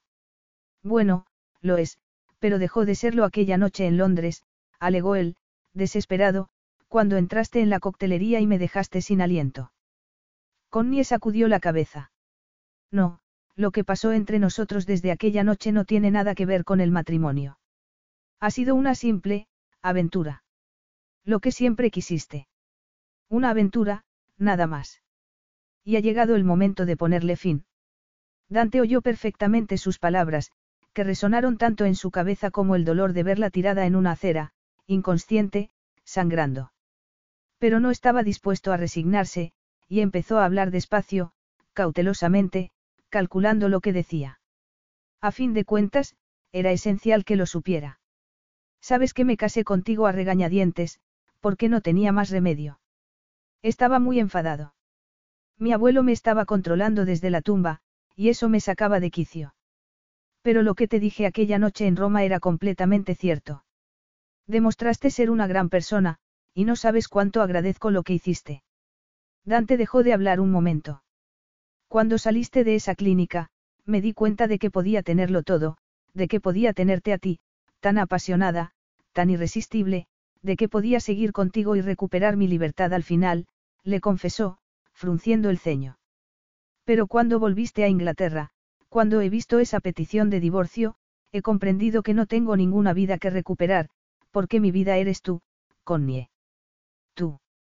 Los ojos de Connie se humedecieron, y él se sentó a su lado y la tomó de la mano, agarrándosela con fuerza. Luego, se dio cuenta de que Connie ni siquiera podía hablar y, tras besarle los dedos, añadió. Sin ti, sin la mujer de la que estoy enamorado, mi vida no merece la pena. Ella soltó un grito ahogado y, entonces, empezó a hablar. Esperaba que sintieras por mí lo mismo que yo sentía por ti.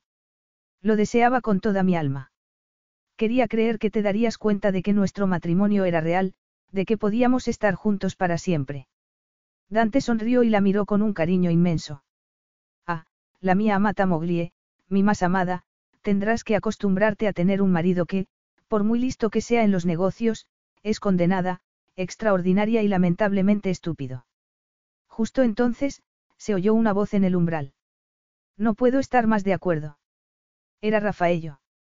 Mi amigo es un idiota, continuó el abogado, y me he visto obligado a hacer cosas verdaderamente ridículas para que entre razón. Pero lo que te propuse ha funcionado, Connie, aterrorizarlo con la perspectiva del divorcio. Y espero que ya te haya confesado que está enamorado de ti, porque, de lo contrario, demostrará ser aún más estúpido de lo que yo creo. Dante fulminó a su amigo con la mirada, aunque sin rabia. Lárgate de aquí, Raf. Solo he venido a decir que la enfermera quiere que te marches dentro de cinco minutos. Raf se fue entonces, dejándolos nuevamente a solas. Cinco minutos. Dijo Dante. Bueno, tendrá que ser suficiente. Dante volvió a besar la mano de Connie y declaró. Me has robado el corazón, y ni siquiera sé cómo lo has hecho. Tu afecto, tu dulzura y la devoción hacia tu abuela hizo que te ganaras mi respeto y mi amistad. Luego, cuando volviste a Londres y vi lo bella que eras, quise abrazarme a ti y no soltarte nunca. El tiempo que hemos pasado en Italia ha sido el más feliz de mi vida. Dante guardó silencio durante unos segundos, visiblemente emocionado. Quiero que esa felicidad dure para siempre. Por ti y por mí, dijo con voz rota. Quiero que nuestro matrimonio sea real. Él le apretó la mano con más fuerza y añadió. La primera vez que te propuse que nos casáramos, me miraste como si me tomaras por un loco. Me volverás a mirar así cuando te lo proponga ahora. Connie derramó una lágrima. A él le pareció un buen síntoma. Y acto seguido, se le declaró. Connie oyó sus palabras, oyó su voz, oyó todo lo que siempre había querido oír. Te di varias razones buenas para casarnos por primera vez, declaró Dante, pero ahora solo te voy a dar una. ¿Cuál? preguntó ella, emocionada que quiero estar contigo para siempre, hasta el fin de nuestras vidas. Y que quiero estarlo por un motivo tan viejo como el mundo. Por amor. Connie se inclinó hacia él, le dio un beso en los labios y pronunció su nombre en voz baja. Y debió de ser todo lo que Dante necesitaba oír, porque le soltó la mano de repente y asaltó su boca con pasión desenfrenada. Fue un beso maravilloso, cargado de felicidad. Pero, sobre todo, cargado de amor. De todo lo que ella había deseado. De lo que ahora tenía. Epílogo. Es el jardín más bonito del mundo. El olor a lavanda es maravilloso, dijo Connie, como la que crecía en el jardín de mi abuela.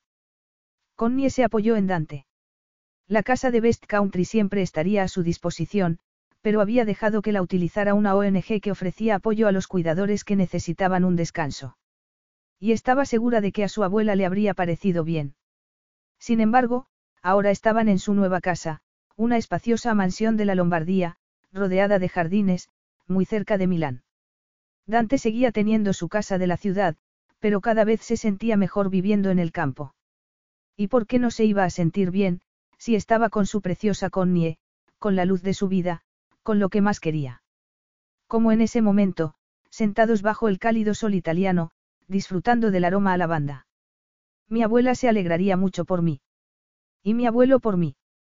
Todo ha salido como él quería, ahora entiendo por qué puso esa cláusula en el testamento. Pensaba que pretendía controlarme, pero solo quería protegerme, impedir que me quedara solo. Quería que estuviera con alguien que fuera importante para mí cuando él desapareciera. Dante la rodeó con sus brazos, y ella se apretó contra su cuerpo. Me dio un regalo que yo ni siquiera sabía que necesitara, continuó él, y le dio un beso en el cuello. Un regalo que no tiene precio. Tú también eres un regalo para mí. Dante y Connie estuvieron un rato en silencio, embriagados por el amor que se profesaban. Y, de repente, ella preguntó. ¿Cuándo dijo Raf que llegaría? Dante soltó una carcajada. A última hora de la tarde. Aún me sigue molestando que fuera tan perceptivo conmigo. Supo que me había enamorado de ti antes de que lo supiera yo. Esta vez fue ella quien rió. Y también supo que yo me había enamorado de ti. Hay que ver, sus maquinaciones no tenían más objetivo que empujarme a asumir lo que sentía. Me tendió una trampa con la felicidad conyugal para que me diera cuenta de que eso era exactamente lo que necesitaba. Y es exactamente lo que tenemos, no. Felicidad conyugal. Él la miró con afecto. Es que ha dudado de ello en algún momento, signora Cabelli. Ella sacudió la cabeza. No, ni lo había dudado ni lo podía dudar. Eran inmensamente felices. Tenían todo lo que podían desear. Fin.